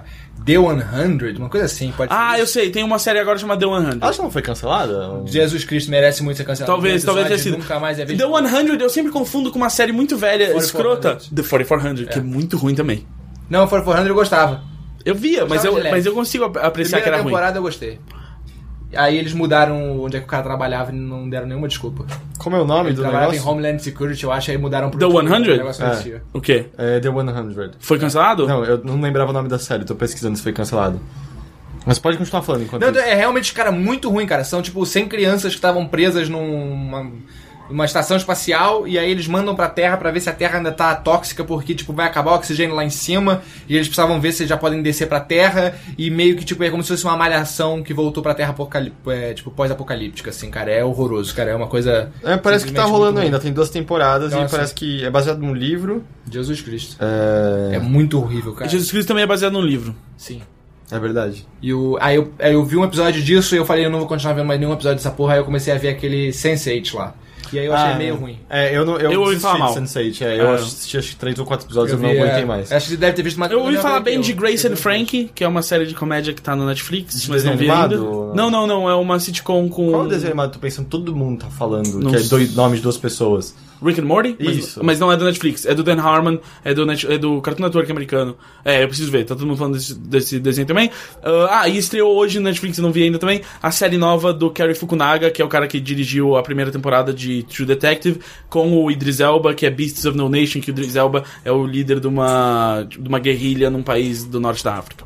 É, a terceira temporada dessa série vai estar em 2016. Cara, não Então merecia. você vai ter que ver. Não, não vou ver. Eu vi Não, o episódio, não vou ver nunca Eu quero que você veja tudo e venha contar depois aqui no Não, bilheteria. cara, não consigo ver. É Eu- realmente muito horrível, cara. É muito horrível, assim. É uma coisa. Eu não consigo nem explicar porque é tão ruim, cara, mas ele consegue ser.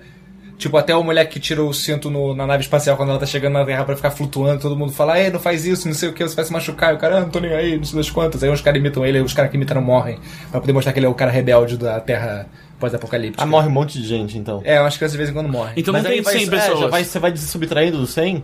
É, não, então esses dois já morreram. É meio que isso. Então é 98, No primeiro é. episódio não morreu mais ninguém, mas tipo, te- teoricamente tá em 98. E aí tem um cara lá que é um bandido que veio com uma arma e. Uh, e, cara, armas é- diminuem o número de populações rapidamente. É uma grande porcaria isso, cara. Isso é realmente, cara, uma grande porcaria. É, Armas, né? Armas são, são uma porcaria. Eu.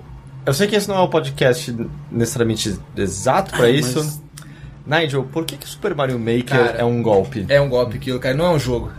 Isso, eu, Não, simplesmente ela- não é um jogo. Elabore. Não é um jogo, não é um jogo, porque não tem jogo. Você faz o Eu gosto negócio. da cara que o Gus tá fazendo. Não, porque já. não- ah, eu já falei isso com o Gus, o Gus não aceita. Mas, cara, ele não é. Se você compra o jogo, o jogo tem que vir pronto pra você jogar o jogo. Ah. Não existe, tipo assim, ah, o Mario Maker, como é que é? Você faz a sua fase. Tá, Mas- e se eu mas- não quiser fazer uma fase? Eu posso Mas- jogar alguma fase? Não, tem Pode. que jogar a fase dos outros. É, mas tem um monte de não, fase. isso não é um jogo. Mas tem. E já vem 100 fases prontas no jogo. Não, mas não tem uma história, não tem nada, é só umas fases Mas prontas, Mario nunca teve história. Não, tem, você vai dali, salva a princesa, ela tá em outro castelo, você vai no outro castelo.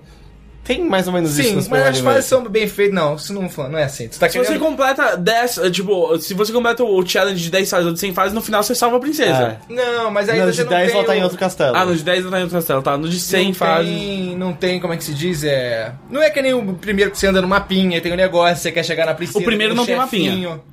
O primeiro tem mapinha, Não, assim, só o 3 e o World tem mapinha. Ah, não lembro então. Mas de qualquer jeito, cara, aí tem um joguinho que foi feito, entendeu? Tipo, ah, ele começa mais fácil, vai ficando difícil, tem todo um negócio. Esse não, cara, esse você faz um bagulho e foda-se. que? Como Isso assim? não é um jogo, cara. Isso não é um jogo. É a mesma coisa que, tipo, eu vou dar um. Você gosta de desenho animado? Gosto. Então eu vou te, porra, vou te passar um desenho animado aqui. É o Flash, você desenha e faz o seu próprio desenho animado. Mas e se eu te falar que Pronto. ela é uma Aí você fala, não, ferramenta. não é um desenho ela é uma animado. Falo, ferramenta. Não, você pode ver o dos outros com Flash. E se eu te falar que. Ok. E se eu disser pra você que é uma ferramenta social de criação e Ah, compartilhamento? Não é um jogo. Tá, mas Beleza, é uma ferramenta. Ok, peraí, Nigel. É um Mas- brinquedo. eu- Nigel, o seu problema, É tipo por exemplo... argila, tipo assim, você quer um boneco? Então toma essa argila aqui, você pode fazer o seu boneco, Tá, mas, ó, tá- ou você pode brincar com o que eu lá. fiz. É Só- tipo assim, não, cara, eu queria um boneco, porra, feito direitinho, tá ligado? Tipo, bonito pra eu poder brincar. Ok. Aí, cara, não, não, não, brinca nesse de argila aqui, cara. Eu entendi o seu argumento. Não é um negócio, Eu entendi, cara. eu gosto das contra Por que, que os caras não fazem tipo Mario Galaxy? Tá, mas é um me diz jogo, uma tá coisa. como, é, como é que você não usa esse argumento, então, televisão? A televisão por si só não faz nada. São outras pessoas criando programas e transmitindo e você tem que Não, mas não, mas aí, eu, tipo, eu quero ver um programa. Televisão Aí eu falo por si assim, só ah, não é nada. Tem um, tem um programa, tem o programa do Silvio Santos. Eu quero ver o programa do Silvio Santos. Aí tem o Silvio Santos, tem tudo. Pô, esse é o programa do Silvio Santos. Aí tem, tipo, o Mario. Pô, eu quero jogar um jogo do Mario. Aí tem, tipo, porra, tem o primeiro Mario, tem o Mario World, tem o Mario Galaxy, tem o Mario não sei o que novo do outro negócio. São jogos do Mario que é tipo que nem quando se fala assim. eu Mas quero ele tá falando assim, a. TV, quando você compra a televisão. Não, mas a TV é que nem o videogame. A televisão você usa a televisão no videogame também. Mesma coisa, a televisão serve só pra passar o negócio. Entendeu? Mas você entende, assim, e, e- e eu preciso lembrar que assim, o Mario Maker não é uma ferramenta de criação É uma ferramenta de criação. seca. Ele é uma ferramenta de criação toda feita pra te ensinar enquanto ele. Não quero aprender, eu quero jogar um jogo, cara. Mas- e ele tá- então, e Ele ele vem pronto pra você nunca criar uma fase e você só baixar a fase dos outros. Mas ele tem que baixar dos outros. Eu não quero jogar uma fase que tu fez. Ué, então eu quero você- jogar uma fase que o profissional fez, Mas então no jogo, você só não o jogo, gosta, esse você só aqui. não gosta desse jogo. Não quer dizer que ele não seja um jogo. Não, não é um jogo, é um golpe. Cara, ele é claramente um golpe, cara. Os caras não fizeram nada, eles não fizeram nada. Não tem nada. Falaram, gente, vamos fazer um negócio aqui. Que você faz a fase. Se você não quiser, outra pessoa faz pra você. Eles se viram. Os caras Mas- pegaram o negócio na caixa e falaram assim: ó, a gente tem o Mario, a gente tem esses inimigos do Mario, e a gente vai botar esse negócio nessa caixa e eles se viram pra poder botar essa porra pra funcionar. É praticamente isso. Não tem. Nigel, conta Não pra gente nada. por que, que você não quer jogar o beta do Battlefront? Não, porque aí é enganação também. Pra que, que eu vou baixar meio jogo? Porque é de graça, é pra testar. Pra que que eu vou... Não, porra, eu não quero testar o negócio. Ou você, porra, gosta do negócio, você vê o vídeo e fala assim, eu gostei desse jogo, eu quero jogar esse jogo. Ou você, porra, joga ou você Mas não joga. você é contra demos também. Cara, eu acho uma perda de tempo. Eu vou baixar nenhum demo. Sério, eu nunca baixei demo, não gosto. Porque você, cara, dá muita raiva. É um golpe dos caras tentando te enganar você comprar um jogo. Sério. Não, te dá um meio. Joga aqui. É que nem quando o maluco te dá primeiras drogas de graça, entendeu? Tipo, olha só. Sabia que isso não acontece, É, do- isso- Sabia que não, isso Ah, mas tem essa lenda, essa lenda urbana que o cara te dá drogas de graça. Eu queria muito que fica- rolasse isso. Eu podia fingir muito. de- É, agora não mais, não uso mais nenhuma droga. Mas na época que eu usava drogas, eu queria muito chegar num cara e fingir, tipo, eu nunca usei droga, senhor, é bom? E aí ele me dava de graça, ligado? E- Mas mas, aí- mas então você se opõe igualmente a demos e betas. Sim, cara, porque é uma porcaria. Porque se fosse bom, eu só jogava, tipo, em vez de eu, tipo, jogar é, um jogo inteiro de verdade, eu jogava 10 demos. Que são, tipo, 10% de um jogo. Ia dar no mesmo. Não dá no Mas mesmo. se eu dei a trailer também? Como assim? Ué, porque trailer é tipo uma demo Mas de um ninguém jogo. assiste trailer. Tipo, você. Tá, aí tá, aí tá. Por exemplo, assim. Que consegui? Não, não, mas ninguém, ninguém vai, tipo, você vai ver um filme no cinema, passa um trailer na sua frente. Ninguém sai pra ver trailer. Mas em Eu casa, na internet. Você não nunca baixou um trailer na época que não tinha YouTube e tal? Você Não, nunca entrou no quê? YouTube pra ver um trailer? Pra você ver se o filme era Não. bom. Só no site do ingresso aparece o negócio lá, mas normalmente eu não vejo. Site do ingresso. Quem que vai atrás de trailer, cara? Todo mundo. eu, eu tô espantado mundo. que alguém vê o trailer no site do ingresso. É... Sim, o negócio É porque eu não lá, vejo no site do esse porque eu já filme. vi. Esse filme, você clica e vê o bagulho. Porra, nem, cara, isso não existe. Eu quero ver um filme. Sério, isso aí, caralho. Agora a gente chegou num ponto aqui. É o mesmo sentido pra mim. Você fala pra mim assim, Nádia, eu baixo um demo. Eu falo assim, não, cara, eu quero jogar um jogo inteiro. E aí você achar um absurdo eu não querer jogar o demo. É a mesma coisa que você fala assim pra mim assim, porra, eu queria ver um filme. Então, cara, assiste esse trailer. E aí você vê aqui esse trailer. Porra, isso não é nada, cara. Nigel, Não e se é eu- e se nada. eu- E se eu entregasse pra você um- uma demo do Mario Maker? Cara, isso, porra, isso aí claramente não é nada, porque eu não faço nem ideia do que que é. Porque o negócio já não é um jogo. Você me dá uma demo do negócio que não é um jogo, é um praticamente nada. Tipo, é o Mario Maker com metade das peças pra você montar a fase. E-mails. É, exato. Nigel, eu adoro como você enxerga Não, mas cara, isso não, cara, isso não é um Eu- jogo. Isso aí é. é sério, os caras não fizeram um jogo. Eu espero que todo mundo Eles falam assim, saído... olha, a gente poderia fazer com essa ferramenta, a gente poderia fazer um jogo pra essas pessoas. Mas que tal se a gente mandar pra eles mesmo fazerem? Foda-se. Eu espero que todo mundo tenha sido Se mais vira. sábio. Cara, se isso vira uma. Imagina um Sonic Maker agora, vindo logo depois do, do Mario Maker. Acho Isso que- vira uma febre e todos os próximos jogos do ano que vem são Maker. Tipo, ah, vai ter um Fallout. Porra, imagina que legal se for um Fallout Maker. Imagina que legal. Não, cara. Cara, o legal do Fallout foda. é você tá naquele universo que tá pronto, acontecendo aquelas coisas com você. Em vez de, ah, eu criei uma fase do Fallout aqui que você chega, vem um zumbi e te mata, olha só. Aí fala, não, cara, mas cadê a história? Não, foda-se, cara, joga aí, eu fiz. Ah, então, eu, todos saímos mais sábios. Mario Maker é um golpe. É um golpe. E beta são perda de tempo. Vamos e-mails. Wherever you roam, and admit that the waters around you have grown, and accept it that soon you'll be drenched to the bone. If your time to you is worth saving, then you better start swimming or you'll sink like a stone. Or the times they are a changing.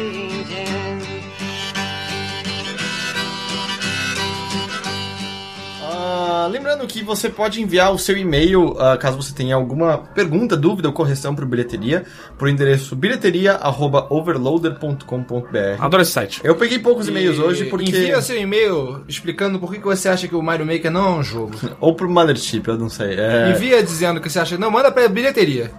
Exato. Dizendo por que que é que o Mario Maker não é um jogo pra você. Porque claramente não é um jogo. Então você que concordou, você fala assim, porra, eu realmente acho isso, cara, não é um jogo. É um negócio que as pessoas fazem, é um negócio e não tem nada a ver isso com o jogo. Eu... Eu já contei pra vocês a vez que o Nigel me falou, tipo, em 2011, que o Twitter tinha morrido, né? Ah, é? Mas tá morrendo, cara. Cara, eu acho que a internet caminha pro, pro ponto onde as pessoas simplesmente. Que nem o telefone, quando inventaram um negócio de mensagem que ninguém mais se liga. Vai chegar um momento que as pessoas vão falar, cara, a gente não precisa nem se mandar mensagem mais, cara. Chega dessa porra. Ninguém é vai precisar é? mandar foto de ninguém pra ninguém. Não precisa mais desse negócio social, cara. As pessoas já estão muito bem suficiente em casa. Um filósofo, né? Um tá. Não, é sério, cara. Isso Ah. já encheu o saco ninguém mais, cara. Eu quero, Nigel, diverte tanto elabore assim. sobre a pergunta que enviou, ah, enviada por Caio Gonçalves. Ele mencionou que a gente leu o e-mail dele no episódio 41, ah, que que quando a Clarissa Passo estava aqui com a gente. Ah, e ele perguntou se masturbação no cinema era algo normal. Não. Ah, entre... Exato, não. Calma, essa não é a Nenhuma pergunta. masturbação em público é normal, é crime. Entre as sugestões que vocês deram, aderia do Teixeira em trazer a garota pra casa, porque ele tava saindo com uma garota no cinema e não sabia. Caralho, a ideia dele era essa? Tipo assim, que É, se masturbar pô, é, eu ia me masturbar no cinema aqui, mas eu gostei muito dessa ideia de, pô, levar ela pra casa, quem sabe pra um motel. Ah, entre as sugestões que vocês deram, a aderia do Teixeira trouxe a garota pra casa num dia que meus pais não estavam, fez muito bem. Então o tempo passou, agora eu já tenho 18 anos, não preciso mais de RG falso para entrar no motel. Ah, enfim, uma dúvida me surgiu há pouco tempo. Gus, tá ouvindo? Sim. Me surgiu há pouco tempo e gost- gostaria de saber da opinião de vocês. Beijar a garota depois do boquete, há algum problema com isso? Há um problema em não beijar. Exato, há um problema se você tem nojo com isso. Como assim? Depende. Cara, se o seu pau tá supostamente limpo o suficiente pra você deixar ele na boca de uma garota, É. significa que ele também tá limpo o suficiente pra entrar na sua boca. Mas, aí, você- ele, mas ele gozou? Não, se, se ele não gozou, beleza, aí ele tem que beijar. Porque aí não tem Ah, motivo mas se ela, realmente. se ela engoliu? Não, ah, isso Não, não mas aí né? depende, porque tem mulher que não gosta de engolir. Você Tá, pode você não gostar de Tá, engolir. mas aí ela cospe, que seja, mas... Não, mas aí tá na boca dela. Se ela. Ah, não, ela não vem te beijar com a boca cheia de porra. Não é isso que ele tá falando. sei. Não é, não é Será que ela quer fazer um snowball É, com fazer você? um- fazer um munhá, porque não. tem gente que, tipo, Munhá, é que- tem vários o Munhá tipos. tinha umas coisas brancas. Ah, tá. Ah, é que snowballing é isso, você É, ficar que passando a eu sei. borra de uma Eu culpo o Samir Salim gente ter me que- ensinado Munha. Ah, ok. Tem gente que não curte que vai na boca e tem gente que, tipo, não se incomoda que vai na boca. Tem gente que não se incomoda que vai na boca e não se incomoda em engolir. Tá, eu entendi. Ok, eu entendo Ele que... pode tá, estar num nível diferente da garota. Mas a garota é- pode dizer, pra mim é ok que vai na minha boca. Pro cara, não. Pra mim, pra Não, não, é mas eu, acho que me- o meio é o seguinte, ela chupou ele.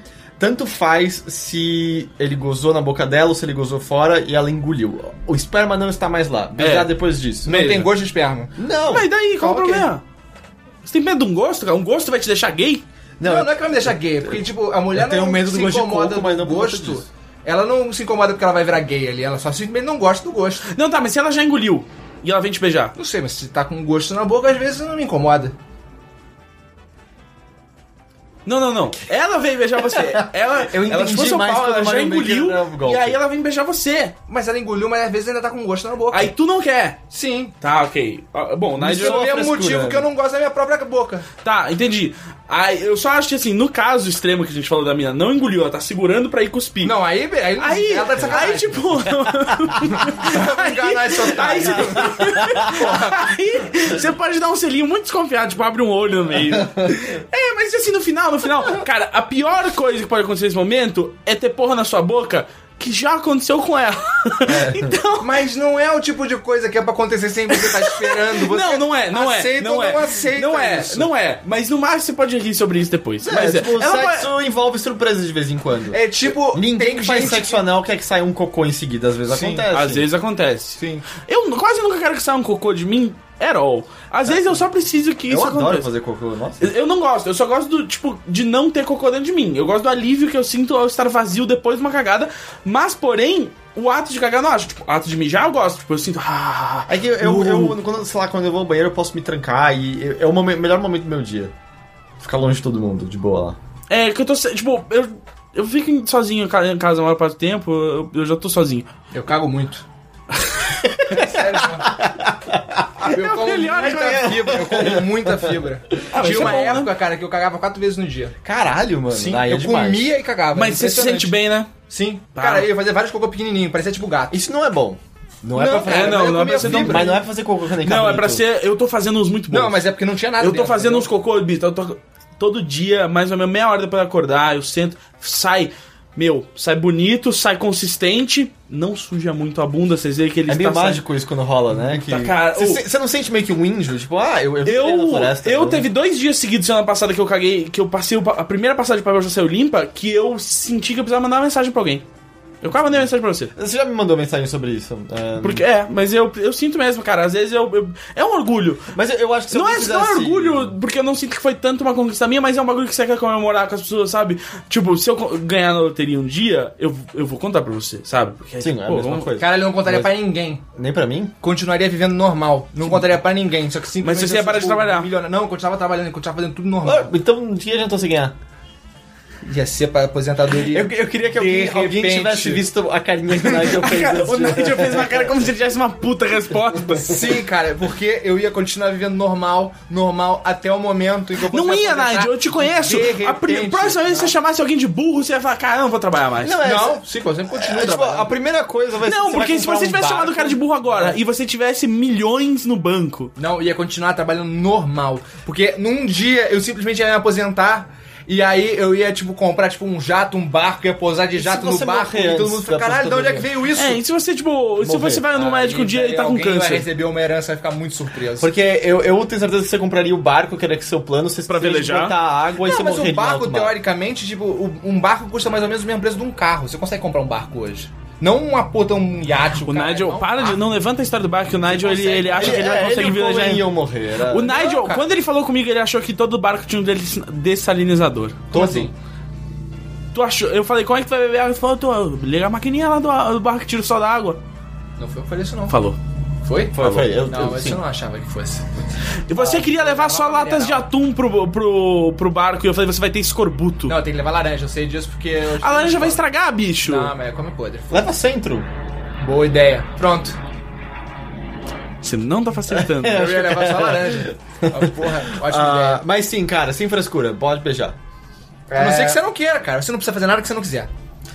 Mas é, eu sinto que você tá sendo Sim, meio mas eu, tô- escroto. mas eu vou te julgar. Não, Eu sinto que você tá sendo meio escroto se a garota te chupou e vai te beijar e você vira a cara. A sua vida vai ser melhor quando você largar essas frescuras. É. Vai ser mais divertido pra todo Você tem mundo. que fazer o que você quiser, vai te fazer se sentir bem. Se você tá Eu, beijando bicho, ela só pra bicho, poder agradar menina, teus amigos ela- do podcast, tá beijando ela. muito Beija a menina, depois ela lamber teu cu, foda-se, vambora. É, o próximo e-mail vem de Anônimo. Ah, ele diz: E aí, cabeças, tudo bem com vocês? Tenho 25 anos e, apesar da convivência com meus pais ser muito tranquila, me sinto um perdedor por ainda não ter conseguido sair de casa e me virar sozinho. Pago o aluguel, entre aspas, do meu quarto e ajudo nas despesas de casa. Mas mesmo assim, isso me incomoda profundamente. Gostaria de perguntar com que idade vocês saíram de casa dos seus pais e foram morar sozinhos. Vocês já saíram se sustentando ou ainda eram ajudados financeiramente por eles? Saí com 19, voltei com 23. é, é, cara, a vida é treta. filho. Cara, Cara, mas se ele já paga o aluguel do quarto dele e ajuda com as contas, ele teoricamente poderia estar morando sozinho, porque é a mesma coisa. Não, talvez ainda não, porque talvez ele pague bem pouco no aluguel do quarto e assim, é tem comida um- de Cara, graça o Cohen lá, conseguiu tem- morar em São Paulo um ano desempregado. É, né? Eu, eu ainda um. acho que o Cohen que é o que o cara parece. É, mas eu, acho que assim. o Cohen não é exemplo pra ninguém. Ele Mas ele conseguiu. Mas o- a a questão, ele, ele sobreviveu de tapioca há muito tempo ali. Mas o. Mas o que eu queria dizer, na verdade, é que meio que. Foda-se, né? Eu, eu acho que é, o foda é esse sentimento de perdedor. Que Esse, tipo, você não é quanto dinheiro você Exato, ganha. do tipo, ou eu tenho certeza que você tem amigos que saíram de casa com 22 que também sentem que são perdedores de alguma forma. Tipo, não tem como você medir em relação a isso, e mais do que isso, a nossa geração, é, bom, você tem 25, mais ou menos da mesma geração, é, uma geração que tá saindo cada vez mais tardiamente. É, ele falou que ele é de São Paulo? Ele não chega a falar que ele é de São Paulo, mas São Paulo é foda pra caralho. É, é muito caro pra É muito morar caro. Sozinho. É. Ou então não saiu de casa até hoje. É, eu tô meio, sei lá, sair, né? É, mas é aí você veio morar direto com outra mulher que te trata como filho. Exato, então não, não mudou tanto É. assim. Mas, mas, tipo, não, e especialmente se você estiver sentindo perdedor porque tá se baseando em outras pessoas que se saíram, estão fazendo coisas. Isso não é indicativo de porra nenhuma. Às vezes você É, não, é, exato. O, a coisa mais libertadora que vai acontecer na sua vida é o dia que você perceber que você não tem que conquistar nada pra ser feliz. É. Ou o pior de tudo é você, de repente, conquistar isso que você achava que era dependente. É, porque não é, não é conquistar nada que vai te deixar que, feliz. de repente, não, tá cara, você tem ainda. que ficar muito feliz. Sabe quando você tá na casa dos seus pais sem fazer porra nenhuma e você pensa assim, tipo, caralho, eu vou comer uma comida que não fui eu que comprei? Meu, saboreie esse momento, porque na verdade a existência humana não depende de nada disso que você tá condicionando na sua cabeça, de que, ah, eu sou um perdedor porque. Não, não, não, não, não. Não, você só tem que aproveitar um tempo porque depois você morre.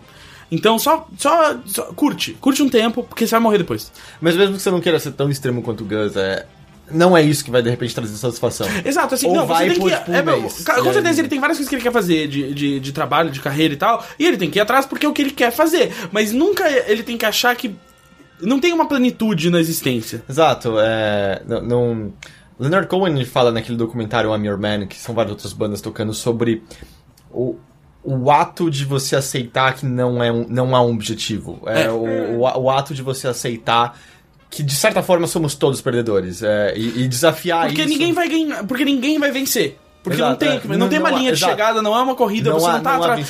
Porque eu acho que esse também é um grande problema dele se sentir um perdedor nessa, na, na, nessa idade, é que você começa a se, a se comparar ah, com os outros. É isso, tipo, ah, esse cara tem isso, esse cara Não, tem mas isso, esse às vezes isso. o maluco tá assim porque ele gostaria de já ter saído. Não, sim, mas é claro que ele Sim, gostaria quando de ele ter tá saído. Quando ele fala perdedor, ele tá se comparando com outras pessoas. Mas às vezes, tipo, que nem o outro cara que, tipo, tá lá, sei lá, gozando na boca da namorada dele que quer beijar ele, lá na casa dos pais, quando os pais não estão. Às vezes, se, tipo, ele tivesse morando sozinho, entendeu? Ele tava mais ele feliz. tava mais tranquilo com Sim, mas coisas. só que tempo. Aí Mas- beleza. Aí ele que tem que medir se o quanto ele precisa trabalhar e o que ele precisa fazer pra, pra, pra morar fora é, é o suficiente pra, pra ele. Ele vai estar mais feliz se fudendo trabalhando e tendo o lugar dele, ou ele vai estar. se ele, tipo, manter o ritmo dele e morando com os pais. E aí ele vai decidir, tipo, o que, é melhor pra ele. São dois tipos de. Você vai estar se fudendo de duas maneiras. São duas liberdades das quais você abdica pra, pra, pra, pra viver outros prazeres. E o foda é, o único perigo é não se calque que são essas coisas que de repente vão fazer você sentir o oposto, porque elas até vão por um tempo. Mas de repente você sai de casa e você percebe que um mês depois você tá se sentindo exatamente como antes e aí você vai se sentir perdido. É, porque você. Porque não é isso que vai fazer Porque você ainda vai morar no mundo, ainda vai ter gente que manda em você e, e- e é tudo uma bosta. Tem como acender a luz rapidinho, Gus? É, tá atrás do cogumelo verde. Ok, temos bateria ainda. Ah, então e vem o último e-mail. Ah, esse aqui não pediu pra ser anônimo. Vem do Igor Costa. Ah, ele diz: Depois de três meses espalhando a palavra do biscoito em São Paulo, estou de volta ao Rio de Janeiro. Sem emprego, sem plata e sem plomo. Você gostou do meu espanhol? É. Sim, Wagner. Ah, por conta disso, o mau humor tá imperando. O que vocês fazem quando estão cha- tão chatos que nem vocês mesmos se suportam? Espero revê-los em breve e com humor melhorado. Beijo. Eu, eu, eu, eu fico sozinho e, e trato disso. Eu gosto de sair pra andar. É, então, sair pra andar, mas assim, faz algo sozinho e. Ele já fez a parte mais importante. Ele já percebeu que ele tá chato. É, isso é Ele já verdade. percebeu que ele tá fazendo, que tá. Que ele, putz, eu tô sendo meio chato, eu tô sendo meio ah, escroto. Então, é a primeira parte. Aí você calma, e aí você tira um tempo e fala assim. E aí e, e você. Pode dar mandada e tal, mas você se racionaliza que talvez você precise ativamente pensar sobre isso na sua próxima. Por exemplo, próxima vez que você encontrar um amigo seu, você vai ter que estar ativamente pensando em, tipo, não fala isso. Calma, calma. Seu primeiro instinto, porque você tá meio que nu- num, num ciclo de escrotidão ali. Então, esse seu primeiro instinto talvez seja falar umas coisas, você calma, e aí você tem uma noite agradável com um amigo seu, e aí isso já ameniza um pouco a sua escrotidão, e aí volta ao normal. Mas é, eu acho que, cara, é, a coisa mais importante você já fez, você sabe que você tá escroto, então você sabe o que você tá fazendo, que tá te incomodando, então aí você pode. pode É que eu sinto que a exaustão do corpo no geral ajuda. É que eu prefiro particularmente gosto de sair pra andar, porque aí, sei lá, E fica porque ouvindo libera música. endorfinas é. também, E aí fica ajuda. ouvindo música e é, É. lá, é bom pra você refletir, pensar e parará, parará, isso, isso ajuda. Ou às vezes uma esteira basta pra isso também, mas é que É. às vezes na rua vendo o movimento de outras Sim, pessoas é melhor. Mas é, é, lembre que tipo, você já percebeu que a, a parte mais importante, o problema é você. E. Então. Esse é o, é o passo mais importante. Nigel? Eu não sei, eu não consegui resolver isso pra mim ainda. Tô nessa, nesse Ah, que bom, a gente queria falar com você mesmo, A gente- Nigel. é, ó, não, Não, mas é verdade. o Nigel ele deu uma descabelada agora e aí acende a luz e aí ele tá olhando assim, tipo, é, cara, eu Não, sei. mas é que isso é verdade isso aí, cara. É o grande sentimento, entendeu? Porra, às vezes eu simplesmente não fico com vontade de fazer nada e nem sair de casa. E, e tem um pouco a ver com isso. É, eu sei como. É. Vai na psicóloga que nem eu, cara. Às vezes ajuda É? bastante. É, sempre é bom. Mas tá, ele não tá trabalhando. É. Às vezes, eu às também vezes- Eu, é, e eu sei como é que é, porque assim, eu, eu passei um tempão agora sem fazer nada e eu tava. Eu ia enlouquecer. Eu passei acho que um mês que a única coisa que eu tinha que fazer era o show.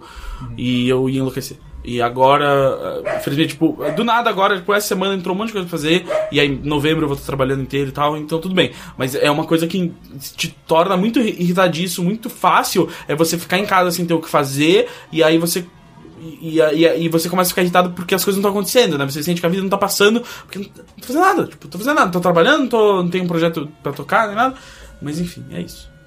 Ahn, então eu quero que é isso. Eu gostaria de agradecer aos dois por terem vindo aqui, especialmente nada. os dois foram meio chamados de última hora. Sim. Ah, mas agradeço terem conseguido arranjar tempo pra vir.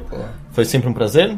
Eu gosto muito, cara. Escuto sempre. Ah, Você é? sabe, eu sei, é, é verdade. É engraçado porque qualquer comentário que, que, que, que faça parte da esfera de conhecimento do Nigel, ele me manda uns áudios em seguida. Por exemplo, ele corrigiu a personagem que você falou que morria no Grey's Anatomy não morre, não. Não morre, né? A Catherine Heigl. vai embora. Vai embora. Ela cagou com os caras lá. É, ela tretou ela... forte. Ela Ninguém ia suporta essa voltar e aí... Não, então aí ela resolveu, tipo, ia fazer um filme, ia fazer um negócio. Eu- na época eu tinha... Eu, eu tava lembrando melhor disso aí. Mas era um bagulho assim, tipo, ela ia voltar e aí tipo, colocaram ela na série, aí ela, tipo, foi fazer um filme, foi fazer uma coisa e falou assim, ah, não, gente, me tira de novo aí. Aí meio que, tipo, ah...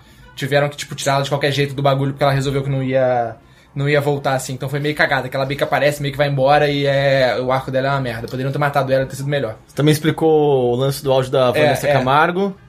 Porque Isso. basicamente a música tocou pra quem tava vendo na TV, mas não tocou pra ela no estúdio. O. É. E aí ela No foi pra- estúdio ficou Isso, em isso eu silêncio. lembro. de tu- Isso tu explicou pro, pro, pro Heitor acho, na minha frente. Não, não, eu toquei o áudio pra ele- você porque era Você engraçado no áudio final. Tá, ok. Eu, eu posso. Eu não sei se eu tenho mais o áudio aqui. Por que, que era engraçado o final? Porque eu. Porque Geralmente eu te mando esses áudios eu tô dirigindo, porque eu só escuto podcast. É, não, eu, eu consigo ouvir o barulho do motor do carro ao fundo também, sempre. Mas é que tinha alguma coisa engraçada no final. Mas aí eu não vou conseguir. Alô, fala Heitor, se liga, o lance da Vanessa Camargo, o bagulho foi assim, a música não, não tocou no, no 23 de- estúdio, a música tocou, sei. tipo, é como se tem o canal que vai pra televisão e tem o que vai de volta pro estúdio pra sair no, no retorno do estúdio. Então os caras deram play na música dela, a música dela começou a tocar na televisão, mas não tocou no estúdio, tá? A mulher tava em silêncio lá. Aí ela começou a tentar. Aí a cagada foi que ela tentou improvisar qualquer coisa ali, porque a música não vinha. E só que na verdade estava tocando e ela não sabia. Então parece só que ela é mongoloide. É basicamente isso que aconteceu. Se ela tivesse ficado quieta, cara, e eu se ligar que deu algum problema, tipo assim, porra, ela não tá, não tá ouvindo, aí, pô, a mulher faz assim, ah, não tá tocando. Se ela tivesse falado assim, pô, toca não sei o quê, aí se ligar e falar, ah, fizeram alguma merda ali. Mas aí, como tá tocando uma música, ela fica parada cinco minutos e começa a cantar outra coisa, nada a ver, entendeu? Eu vou falar assim, caralho, a Brasa ficou mongol. é isso que me faz sempre aqui. É. Ah, mas é isso, então na bilheteria, semana que vem a gente tá, Teixeira tá de volta, Henrique tá de volta. Certo. Ah, eu não sei exatamente se a gente vai ter ainda um convidado semana que vem, mas mais uma vez, obrigado aos dois. Nada. E até semana que vem.